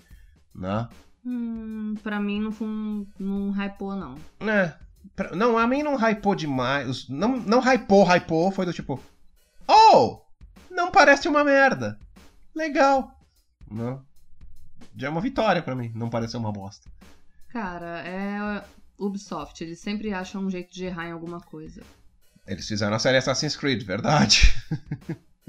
A Ubisoft costumava ser a AAA do bem. Né? Eles eram aí, é, eles eram Electronic Arts do bem. Eles tinham tanto dinheiro quanto, mas faziam bons jogos. Até começar a fazer 20 quilos de Assassin's Creed. É. Um por ano. É, se bem que o Odyssey parece bom. O Odyssey parece bom. Né? Mas bem. Mas não vale meu dinheiro por enquanto. Também não. Se, a próxima vez que tiver uma mega promoção na PSN que fizerem o jogo a 20 reais, ok. Né? Não. Você já viu o tipo de bosta que eu compro por 20 reais, né? Você já viu. Onechan Z Chaos. É. E bom, como era Ubisoft, né? É claro que a gente tem uma. A gente teve uma caralhada de joguinhos militares sendo anunciados, como Ghost Recon Breakpoint, que a única coisa que eu me lembro dele é que tem o John Berntal como personagem. Ele também apareceu no palco, mas não teve um terço do impacto. Que... Não, do Keanu, não dá para ter o impacto do Keanu Reeves e da Ikumi Nakamura. E quem não tá reconhecendo pelo nome é o, o Puni... Justiceiro. É, o Punicheiro. Da série da Netflix. Ele tava com um doguinho no palco. O doguinho dele tem mais likes no Twitter do que ele. Eu não reparei no doguinho. Tinha um doguinho, ele apareceu com o doguinho. Eu tava cagando tanto pro, pra Ubisoft que eu não reparei. Aí tem o Ghost Recon Breakpoint, que, não, não é isso aí. Tom Clancy Elite Squad, que eu nem sei do que é, porque esses joguinhos militares para mim uma hora se tornam todos iguais. É igual os shooters Borderlands e porra toda, é tudo igual. Eu adoro o fato de que Tom Clancy tá morto há anos e ainda lançam jogos com o nome dele. Né? Que no começo fazia sentido, porque os jogos militares. Tom Clancy's Piroca da América. Eram inspirados nos livros que ele escrevia. Hoje não mais, ele não tá escrevendo mais. A menos que alguém da Ubisoft vá constantemente encontrar o Chico. Chico Xavier já tá morto também, porra! não dá nem pra psicografar os livros do Tom Clancy. Caralho.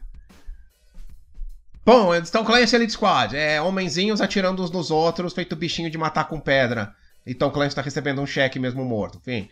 Gods and Monsters, você lembra o que é isso? Que eu não lembro. Não, não lembro. Então foda-se.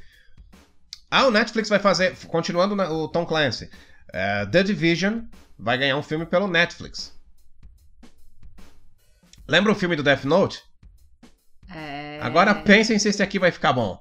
É... Pois é. Vocês estão vendo a escalação de atores do Cowboy Bebop do Netflix? É... Pois é, agora pensem se esse The Division vai sair bom.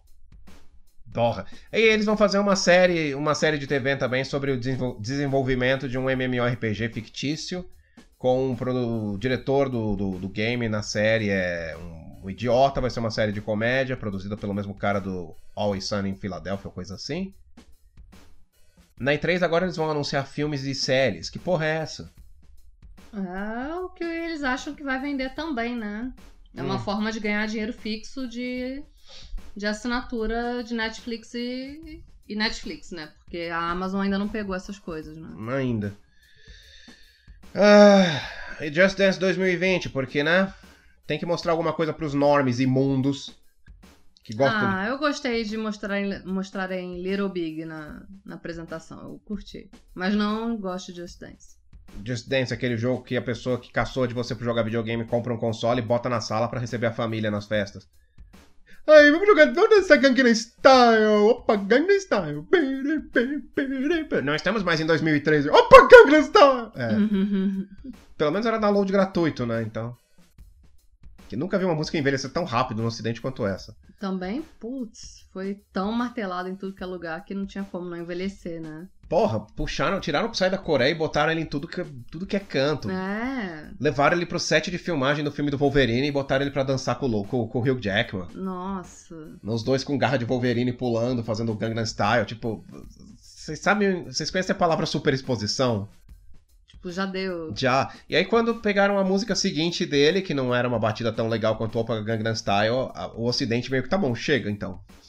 Não precisamos mais de você, Psy. Aí pegaram as bandinhas de K-pop agora É. fazendo sucesso com as menininhas. Não fale mal delas ou eu vou receber um ódio que você não tem ideia. Ah. K-pop é bosta! É merda! Não, eu gosto de J-pop, eu não posso falar de K-pop. É. As meninas do K-pop são muito bonitas. Tudo parece Os boneca. meninos parecem meninas, mas. Os meninos parecem meninas e as meninas parecem meninas mais meninas do Ah. que as meninas. Né? O Code no meu colo, se esticando, querendo dar tapa no microfone de Ai, já gravou muito! Me dê amor! Hum. Ah, Brawlhalla vai ter um crossover com Adventure Time. Você já jogou Brawlhalla? Já eu achei bem. Meh. Ah, um lixo. Smash Bros de merda, genérico. É, bem. Eu imagino que o crossover vai ser, né? Os personagens vão. O jogo tá lá e simplesmente vão aparecer os personagens de Adventure Time. Pra serem comprados, né? É. Ou ficar em rotação, porque no Brawlhalla você entra pra jogar e toda semana tem um grupo de personagens específicos pra você poder jogar com eles. Não todos, Uhum. né? É pra te estimular a jogar. Você encontrar um que você gosta, você, você estimula e você compra aquela porra de boneco, né? Hum, né? É, merda. Nossa, eu joguei, fiz vídeo e me caguei, e me cuspi, vomitei e não é bom. Né? E falando em cuspe, vômito e mijo, Assassin's Creed Odyssey vai ter um novo modo de criar histórias. Eu não prestei atenção nisso. Você prestou? Hum, não. Então Assassin's Creed Odyssey, pau no cu da Xoxota. Se você gosta dessa merda, bom pra você. Se você não gosta, foda-se. Tomara que teus pais morram no acidente Mas de o tráfego. Assassin's Creed Odyssey, pelo menos, foi uma proposta diferente, né? Roma e É Grécia. Grécia sempre são interessantes, né? Sim. Eu ainda quero jogar sem. Minha língua tá grande hoje, que eu tô tropeçando nas palavras. Você é médica, o que pode ser isso? Eu não sou médica. Você já trabalhou em hospital, Hum, resgatando pessoas. não era tecnicamente isso, mas tudo bem. Enfim, É porque você tá nervoso. eu tô. Na atual situação geopolítica de Sérgio Moro. Bom. Aí veio a convenção boa, a conferência boa. Square Enix. Que teve bastante coisa legal. Pra mim, não sei se pra você. Pra mim, quase não teve. Herege. Canalha. Tirando Final Fantasy, o 7 Remake e o 8 Remaster, não. Vamos passar feito uma brisa, então. Final Fantasy VII Remake. Eu queimei minha língua, porque agora eu tô bem interessado nesse jogo. Eu não tava, eu era um daqueles que dizia, esse game não precisa de remake, deixe o clássico lá. O jogo tá bonito pra caralho, tá parecendo tá com uma jogabilidade ótima. Tá bonito, tá muito bonito. E parece que não vai ser lançado em capítulos, não. Porque o jogo vai vir em dois Blu-rays. Vocês têm noção do que é isso? Isso é maior que Red Dead Redemption 2. Cara, isso pra baixar, pra quem for comprar online, vai ser. Nossa, acho que vai uns 160 GB tranquilo, viu? Tranquilo. Nossa. Não, isso aí tem que, ter, tem que comprar em mídia física. E mesmo comprando em mídia física. Pra instalar. Pra instalar vai, vai ser uma chulapa. Pra atualizar, se tiver alguma atualização depois. Vai ter, sempre tem. Sempre tem. Sempre tem. E tá muito bonito, parece que tá extremamente fiel ao jogo original, né? Eu tava pensando, as menininhas já ficavam encharcadinhas vendo o Sephiroth do jogo original, que parecia um monte de Lego. Agora que ele parece um pretty boy coreano, minha Nossa Senhora. Nossa, nossa. Eu nunca fiquei encharcadinha com o Sephiroth, não. Com o Barrett, então? Não. Com o Cid? Nenhum personagem. Com a Yuffie? Final Fantasy. Não? Não? Não, tirando de Final Fantasy. A Tifa. A Tifa. Tá vendo? Bom gosto. É. A Rino é fofinha. A Rino é muito. É...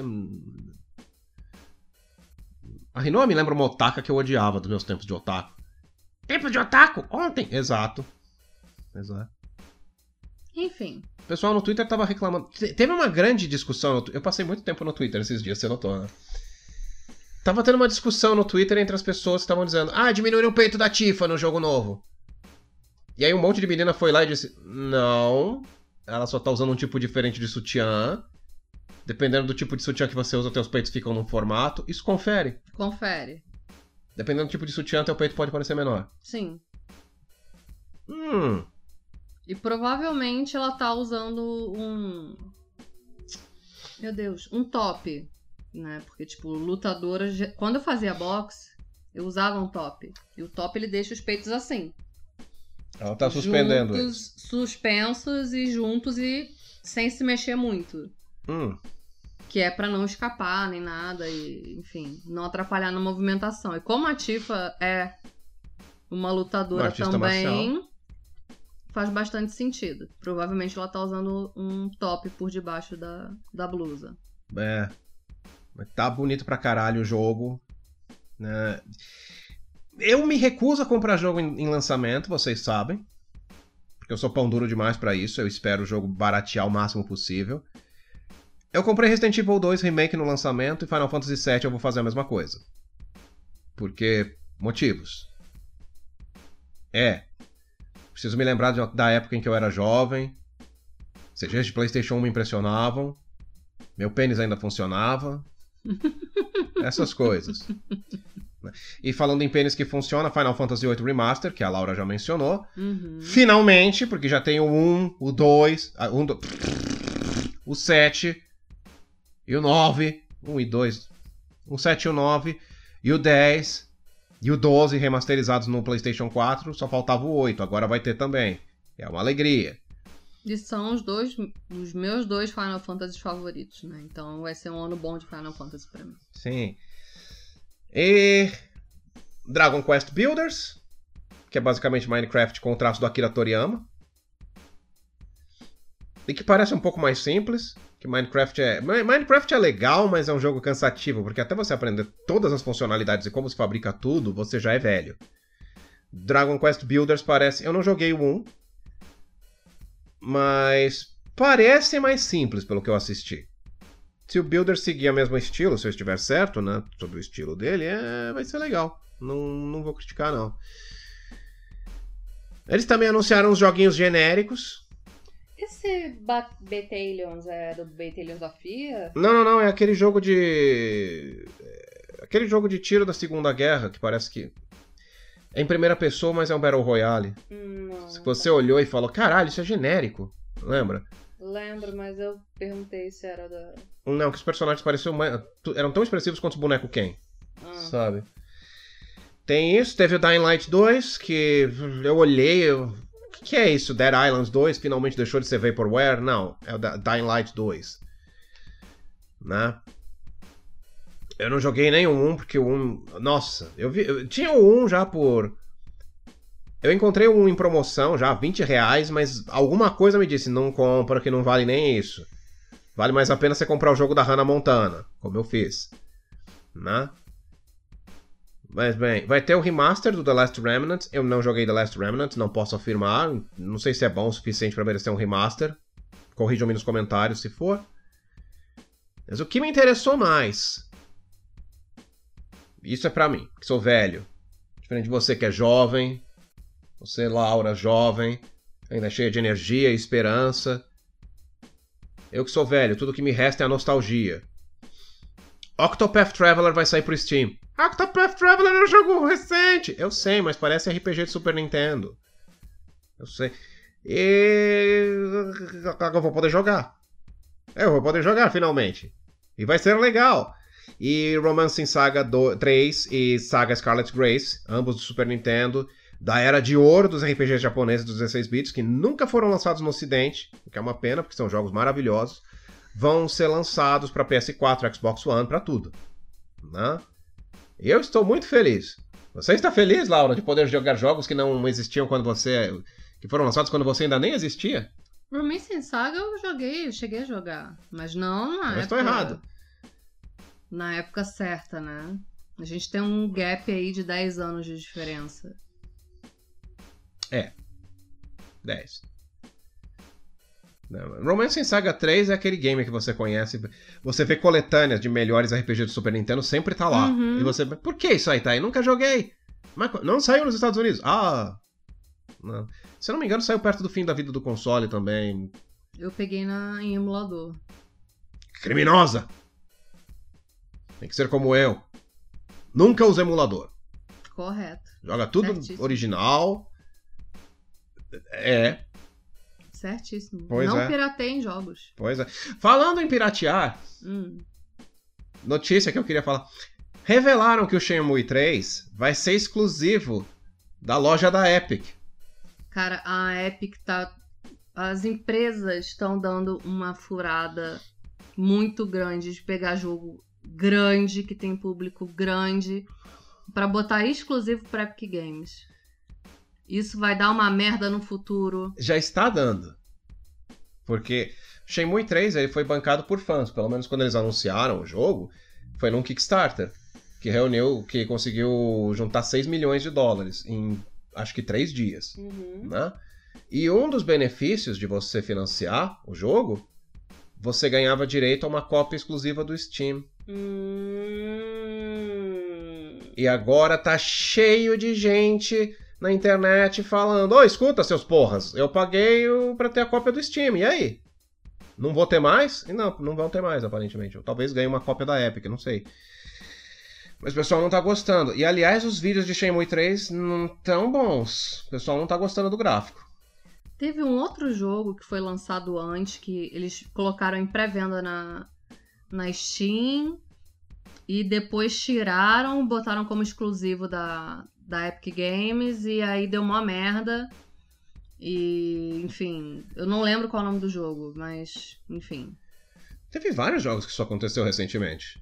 Que botaram como exclusivos da Epic, que eram pra estar na Steam também. O pessoal tá muito puto com isso na internet.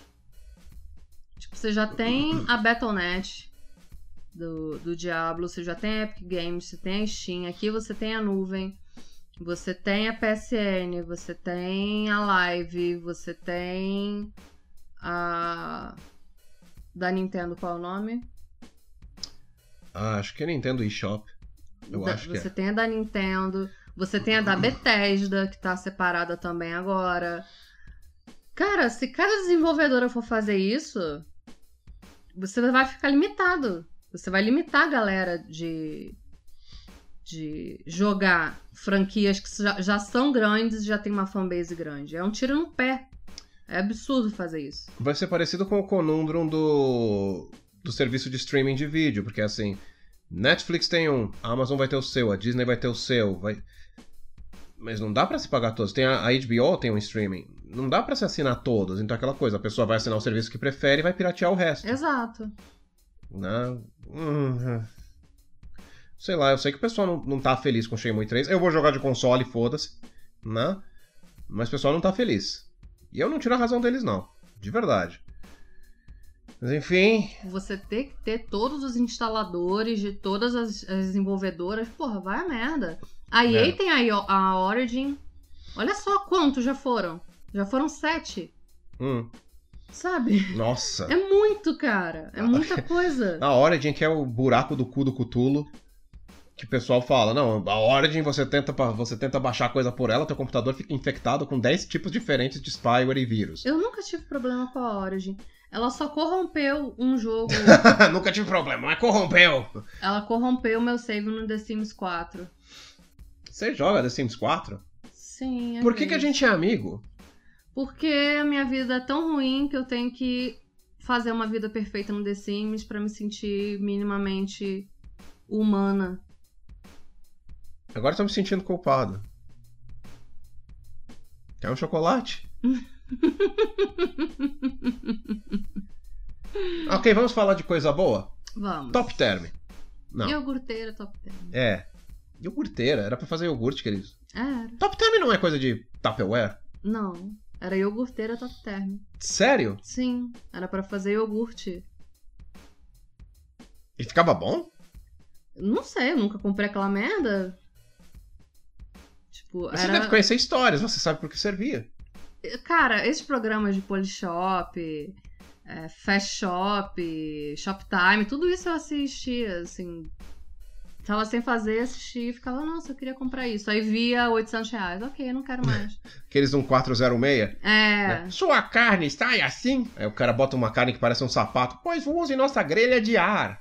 isso aconteceu comigo recentemente, esse mês, ou mês passado, sei lá. Hum. Duas vezes. Eu olhei, tipo, anúncio da Polishop, que eu tenho a escova rotativa da Polishop. Claro, E aquilo é uma maravilha. Realmente funciona. Seu cabelo fica maravilhoso. certo. E aí, só que a minha já tá velha. E lançaram um modelo novo e tal, e a minha tá com a trava quebrada, eu tive que botar fita isolante, fiz mó gambiarra do caralho. E aí eu fui olhar, eu falei, ô, lançou uma nova e tal. 500 reais. Ok. Não, Fico com a minha com fita isolante mesmo. melhor não. Aí tinha outra, era. É, Air Fryer blá, blá, blá, Blaster com. sei lá. com plasma diferenciado. E aí eu falei: opa, Air Fryer é uma coisa que eu não tenho, de repente é uma boa, né? 1.200 reais. Ah, não quero mais. Tá bom. Obrigada. Minha mãe tinha um air fryer, é uma bosta. É? É. O pessoal fala que só serve a da Polishop. A da Polishop é a única Ah. que realmente funciona. Que a batata que eu fiz nele parecia cartolina. Não Ah. ficou legal. Mas dizem, não é pra fazer batata. Então por que, que eu vou querer fritar aí além de batata? Se não frita batata, qual a sua utilidade? Que nada tira mais o tesão de comer do que gordura, cara. Você tirar a gordura da comida é a mesma coisa que tirar um sachê de um gatinho, sabe? É, dá É tristeza, maldade. é maldade. Tipo, você quer a gordura, você quer o gosto da gordura. Exato. Pra bater nas suas sinapses do cérebro e dizer, ah, é isso que eu quero. É o que eu quero, colesterol. Eu infarte aos 25 anos. Exato. É, que a É. vida sem risco. Ah, enfim. Mas voltando ao assunto em Pinto, em pauta. A apresentação da Nintendo foi a última. Teve a apresentação da Devolver Digital no meio disso tudo também, mas foi uma bosta. Eles não mostraram Metal Wolf Chaos, que eu tava esperando. Eu falei pra você desse jogo, né? Falou. Que aliens invadem a Terra e o presidente dos Estados Unidos veste um, um mecha e vai lutar contra eles Uhum. que esse jogo saiu pro Xbox clássico só no Japão. E agora a De- a Devolver Digital ia trazer pros Estados Unidos. Não, não falaram, não anunciaram nada, então foda-se. Né? Ah, Devolver Digital era mais legal quando eles eram só os caras do Hotline Miami. Que a gente ficava, nossa, o que mais esses caras podem fazer? Agora a gente viu e é meio. Ah, Só isso. é. Né? Jogos pixelados ridiculamente difíceis, enfurecedores. Mother Russia Blitz é. hum. Enfim.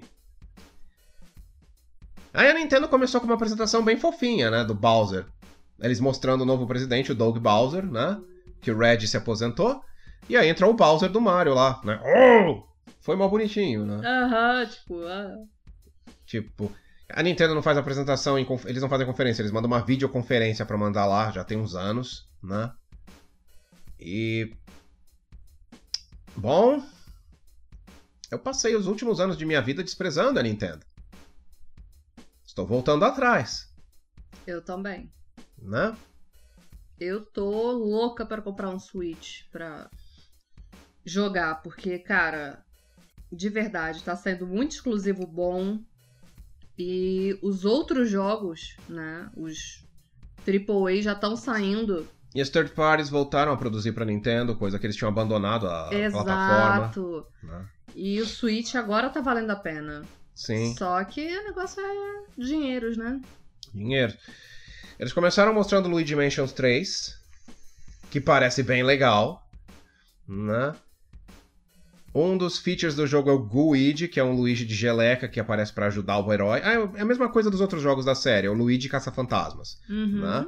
Só que agora tem mecânicas que vi- parece que vieram do jogo dos Caça-Fantasmas, né? No, o game dos Ghostbusters saiu em 2009, eu acho. Uma das mecânicas pra nocautear os fantasmas era você prendia eles num feixe de prótons e podia bater eles nas paredes pra deixar eles mais fracos. Dá pra fazer isso em Luigi's Mansion 3, né? E tem o Gooigi, né? Que é é o clone catarrento do Luigi que te segue, e aí ele pode te ajudar a resolver puzzle e essas coisas. E pode ser um amigo seu jogando como ele. Exato. Pode ser um, você pode jogar sozinho, como eu, que não tem amigos, que é odiado por todos. Meu vizinho começou a tocar aqui no fundo, se vocês ouvirem barulho, é ele. Eu, eu falei pra Laura, né, enquanto a gente assistia, eu aposto que esse Guide eventualmente vai ser um personagem de Smash Bros. Sim, provavelmente. Tudo tá virando personagem de Smash Bros. E Que- eles anunciaram o Smash Bros. assim, é, botaram um, um trailerzinho de Smash Bros. logo de cara, assim, na conferência. Pá! Banjo Kazooie. Agora é o novo personagem do, do Smash Bros. Ultimate. Já tem Bayonetta, Mega Man, Cloud, o Joker do Persona 5, agora o Banjo Kazooie. Smash Bros. vai se tornar a maior reunião. Ah, o Simon e o Richter Belmont de Castlevania. Smash Bros. tá se tornando a maior putaria de, de crossover de games da história. Sim. É um Mugen. Isso é ótimo. É, é um Mugen feito com dinheiro. Você pode botar baioneta pra bater no Mario. No Sonic. Vocês têm ideia do que é isso? É o tipo de coisa que minha geração não imaginava possível. Pois é, a gente sempre sonhou e nunca. Pois é. Ah, e anunciaram No More Heroes 3. Que a gente pensou que era um jogo do Kamen Rider, porque era Aham. aquele Torrenshin quando se transformou, né? Na verdade, eu pensei, né? Você já falou de pensou- cara. Não, eu fiquei com o pé atrás, porque assim, o visual não parecia Kamen Rider. Mas os Kamen Riders de hoje não parecem Kamen Riders. Se você olhar, né? Tem um Kamen Rider com um topete esculpido na máscara, dos mais recentes. É, mas eu pensei ainda, falei, Kamen Rider? É, Mas depois que você viu a, a armadura e ele se destransformou, você falou, não, é No More Heroes. né? Eu tenho No More Heroes aqui do PlayStation 3. Nunca comprei, eu tenho porque eu comprei numa hiper promoção.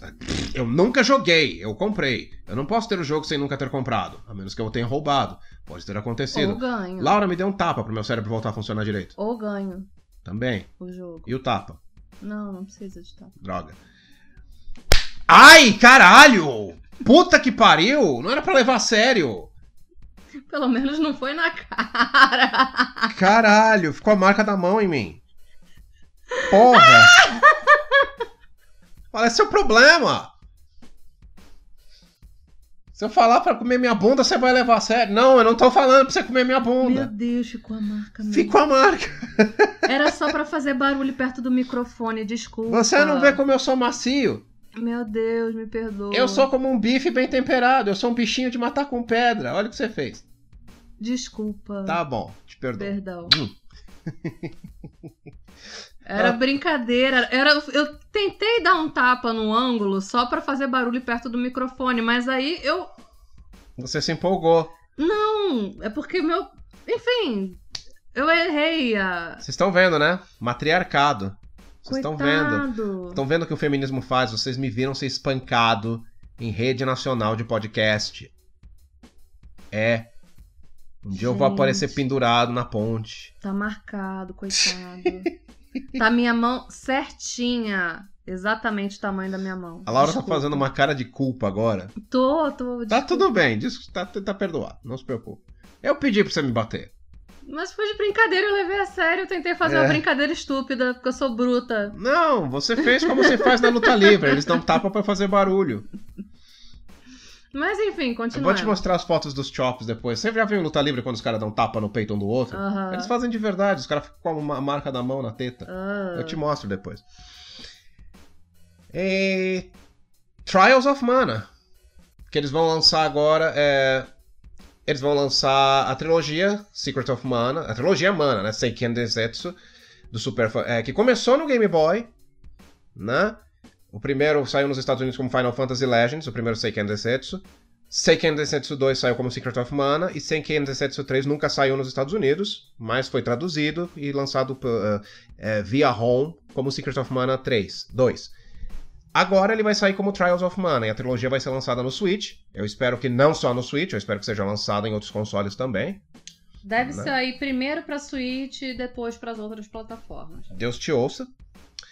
Ah, Dragon Quest XI, definitivo. Eu não sei o que significa isso. Talvez o jogo com DLCs. Se é que o jogo tem algum DLC, eu não sei. Deve ter. DLC de roupa e arma e Deve coisa e tal. ser a edição com tudo, né? Com todas Sim. os DLCs.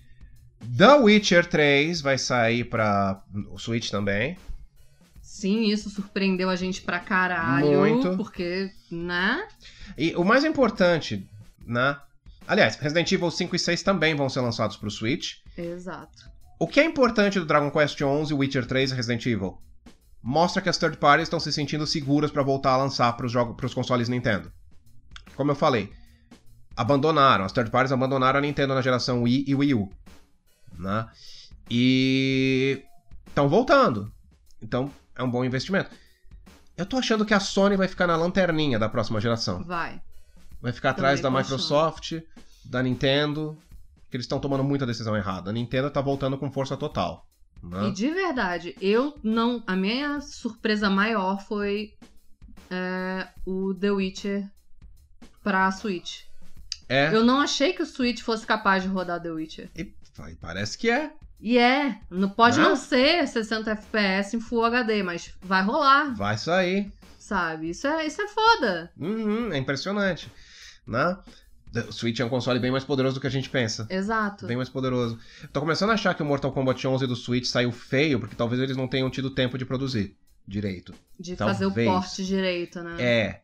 Porque eles é, fizeram pro Play 4 e pro Xbox e depois lançaram pro Switch. Vai ver, foi isso, né? Não sei também. Tô falando de. tô especulando. Mas é bom saber. É bom a gente ter mais opções, porque pra mim, por muito tempo, assim, os consoles da Nintendo eram pra quem era fã de Nintendo. Se você não é fã de Nintendo, não tem por que comprar esses jogos. Esses aparelhos. Agora tem, você tem mais opções. Isso é bom, sempre é bom. Né? E com sorte o Switch se torna um jogo para eles fazerem porte de game de JRPG do Super Nintendo. né? Eu tô com muita esperança disso. Tomara. Deles fazerem é, versões. Não remaster, mas assim. Pegar as versões de Super Nintendo dos jogos e de Nintendo também, né? E botar o Switch como um console único, sabe? Sim. Porque o Nintendo Mini e o Super Nintendo Mini foram edições limitadas. Eles já Venderam. tiraram do mercado, vendeu e acabou. Uhum. Então, se eles fizeram isso, é porque eles já estão com algum plano de colocar esses jogos, pelo menos esses que estão dentro do, dos console. minis, no, no Switch. É a minha aposta. Tomara, tomara. Eu fico pensando. Eu lembro que eu sugeri, né, durante a apresentação. Agora que eles vão lançar a coleção do Mana. Se vender bem, nada impede eles de lançarem uma, uma coleção Chrono, com Chrono Trigger e Chrono Cross. Sim. Quem sabe, se vender bem, eles não lançam a terceira parte da trilogia que eles nunca fizeram.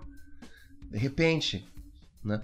E é o que eu falei né, quando eu tava ah, contando do Romance in Saga. Tem toda uma pirocada de JRPGs fantásticos, do 16 bits, da época do Super Nintendo, que nunca chegaram no ocidente. Agora pode ser a hora. Pode. Octopath Traveler provou que o Ocidente tá muito disposto a ver jogo, é, jogo de. jogo japonês de RPG com uma pegada mais nostálgica. O pessoal tá pedindo por isso. É uma, é uma boa hora pra lançar. Então, por que não? E de verdade, é, de todas as apresentações que a gente viu, é, a Nintendo tá com os melhores RPGs. Sim. Disparado. Disparado. Os melhores RPGs estão na mão da Nintendo. Disparado. Dispa... Nossa. Pra- Se você curte de RPG, o Switch é o teu console. Sem brincadeira. Ah, eles anunciaram Panzer Dragoon, que arrancou minhas calças pela cabeça. Desse eu não lembro. Panzer Dragoon, do dragão.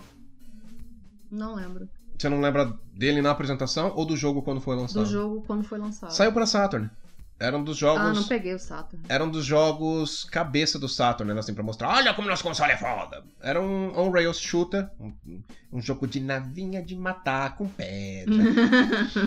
Então, que você pilotava um dragão. Fizeram. Aí teve três jogos: Panzer Dragoon, Panzer Dragoon Y, né? E aí. o- tipo um Star Fox com dragão. Isso, isso. E aí teve Panzer Dragoon RPG, que era assim o RPG definitivo do Sega Saturn, né? Aí lançaram outro Panzer Dragoon que eu acho que se chama Panzer Dragoon Horta pro Xbox clássico. Uhum. É uma série foda que infelizmente ficou em dois consoles que ninguém teve. Né? Agora a Nintendo vai lançar um reboot, um remaster, um resheet do, do, do Panzer Dragoon original. Quem sabe não trazem a série de volta à luz pública. Né? Não, se fizeram, com certeza. Eu, ó, Fizeram esse, com certeza vão fazer. pois é, Mais, né? Outros. sim. Ah, anunciaram contra Rogue, Rogue Corps, né? Que pareceu bem divertido. É um contra é, visão isométrica, pareceu bem legal. Tem um panda no jogo, um dos personagens jogáveis é um panda, né? Eu gosto de contra, né? Se vocês quiserem me ver jogando contra, vão até o canal do Hammer e me vejam terminar os dois primeiros games da série sem perder vidas. Você já viu esses vídeos, Laura? Eu O sei. que que você tá fazendo espanto? Porque é difícil pra caralho fazer Hum, isso. hum, hum. A Laura, a Laura ela teve o prazer de ver como eu faço Let's Plays. Ela viu que é uma coisa esquizofrênica. Eu jogo game e se eu morro eu começo tudo de novo, não é, Laura? Pois é. Pois é, eu sou um doente mental. Eu fui e falei, cara, eu faço. é, Morri, foda-se. É assim mesmo. Mas eu sou um perfeccionista. É por isso que tudo que eu faço demora. Enfim. Ah, ah, um dos primeiros jogos que eles apresentaram na conferência da Nintendo foi o game do Cristal Encantado. O quê? Cristal Encantado. Hã?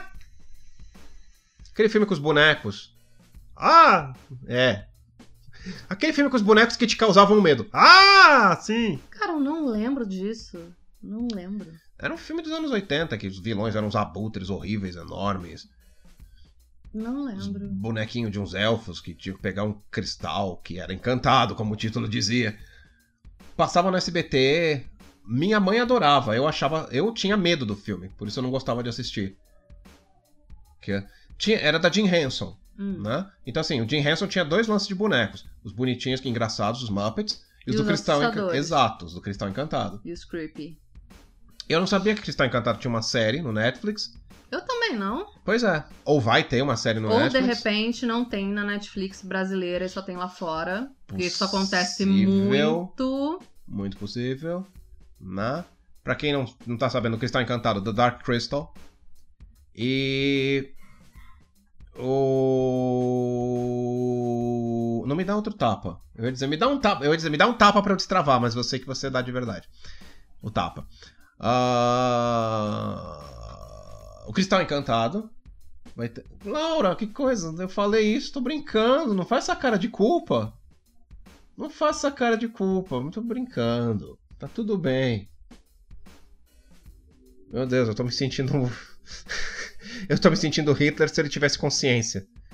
É porque, gente, vocês não têm noção do meu tamanho. Eu sou uma mulher muito grande. A Laura é a Xena. E eu dei um tapa que doeu no Homer, que é um cara grande. Então. é um tapa que derrubaria uma pessoa, talvez. Uma pessoa normal morreria. Enfim, teve Spyro, o anúncio de Spyro também. Spyro, Spyro. Que eu joguei uma vez. Eu pensei, ah! E nunca mais voltei. Você Curte jogos Spyro? Eu peguei a trilogia. Eu não sei se eu peguei a trilogia ou se eu ia pegar a trilogia, mas eu joguei assim. Joguei um pouco e. Fanfão. É, genérico não é muito a minha vibe. Não genérico, mas assim, não é minha vibe. Não é ruim, mas também não é para você. É. Tá. Eu não tenho nada a declarar sobre Spyro. Então vamos encerrar com o último game que eu me lembrei da apresentação. Ah, não. Esse depois tem mais uma menção. Empire of Sin. Que é um jogo da Platinum Games. Que. Eu pensei que era baioneta quando eu vi, porque tava tudo na penumbra e cápsulas de bala caindo. Eu pensei, baioneta, é Platinum Games, só pode ser baioneta. Não, é um jogo de gangsters. Estilo noir. Que está sendo feito pelo John Romero. John Romero. Você sabe quem é, Laura? Fala que eu lembro. É o cara que criou Doom. Hum. Aí depois ele pegou e disse: Vou fazer Daikatana. E ele anunciou pro mundo dos games: Daikatana vai ser o melhor jogo de todos os tempos e vai ser do caralho, vai ser foda pra caralho. E a propaganda dizia: A propaganda do game nas revistas aparecia a mensagem escrita: John Romero will make you his bitch. Quando um jogo anuncia Isso é que você muita vai. coisa de americano, né, cara? Pois é. Quando um jogo anuncia que você vai virar a putinha do programador, é bom o jogo cumprir essa promessa. E não cumpriu. Não. Daikatana, não. E o primeiro Doom é cagadaço, né? Mas Pois foi é. uma revolução do caralho. Foi, na época não tinha nada igual, né? Enfim, John Romero. Um cara que tem o ego do tamanho do cabelo. Que ele é um cabeludo imundo. Eu espero uma bosta. Eu espero uma bosta gigante. Não, pareceu legalzinho, mas vamos ver. Essa é a esperança de alguém que não conhece John Romero. Me pareceu, assim. Não é o tipo de jogo que eu vou pagar uma fortuna. Se tiver a 20 reais eu pego. E pra É. jogar casualmente. Jogar um pouquinho e parar e. Até pra, bom, pra conhecer e fazer uma live vale, né? É, Sim. pra conhecer e fazer uma live. E pra encerrar, a Nintendo anunciou que, surpresa, estão produzindo a continuação de Zelda, o Bafo da Natureza. Como se a gente não esperasse isso, Pois é. né? Eles fazem, eles fazem um jogo em mundo aberto que é bom. Diferente de 90% dos jogos de mundo aberto hoje, não, não vão continuar. Não, tá bom, ok. Que eles não vão explorar esse filão por mais um tempo. O Link, te- Ocarina of Time teve continuação. Eles não vão lançar a continuação do Breath of the Wild. Porra! Mas eles mostraram, acho que 40 segundos de, de, de, de gameplay e tava bonito. É, tipo. O Link e a Zelda num, num lugar escuro e tal, como se fosse uma caverna, blá. E basicamente isso. E foi isso, Essa foi a E3. de 2019. Quais suas impressões gerais? Jonathan? Ahn, Bethesda, eu quero que você morra. Deu cu na zona. Deu o cu na zona. Microsoft me surpreendeu muito. Muito, muito mesmo.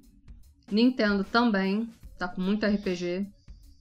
E pegando jogo bom, porte de jogo bom. E recente, razoavelmente recente. EA mais do mesmo, Ubisoft mais do mesmo.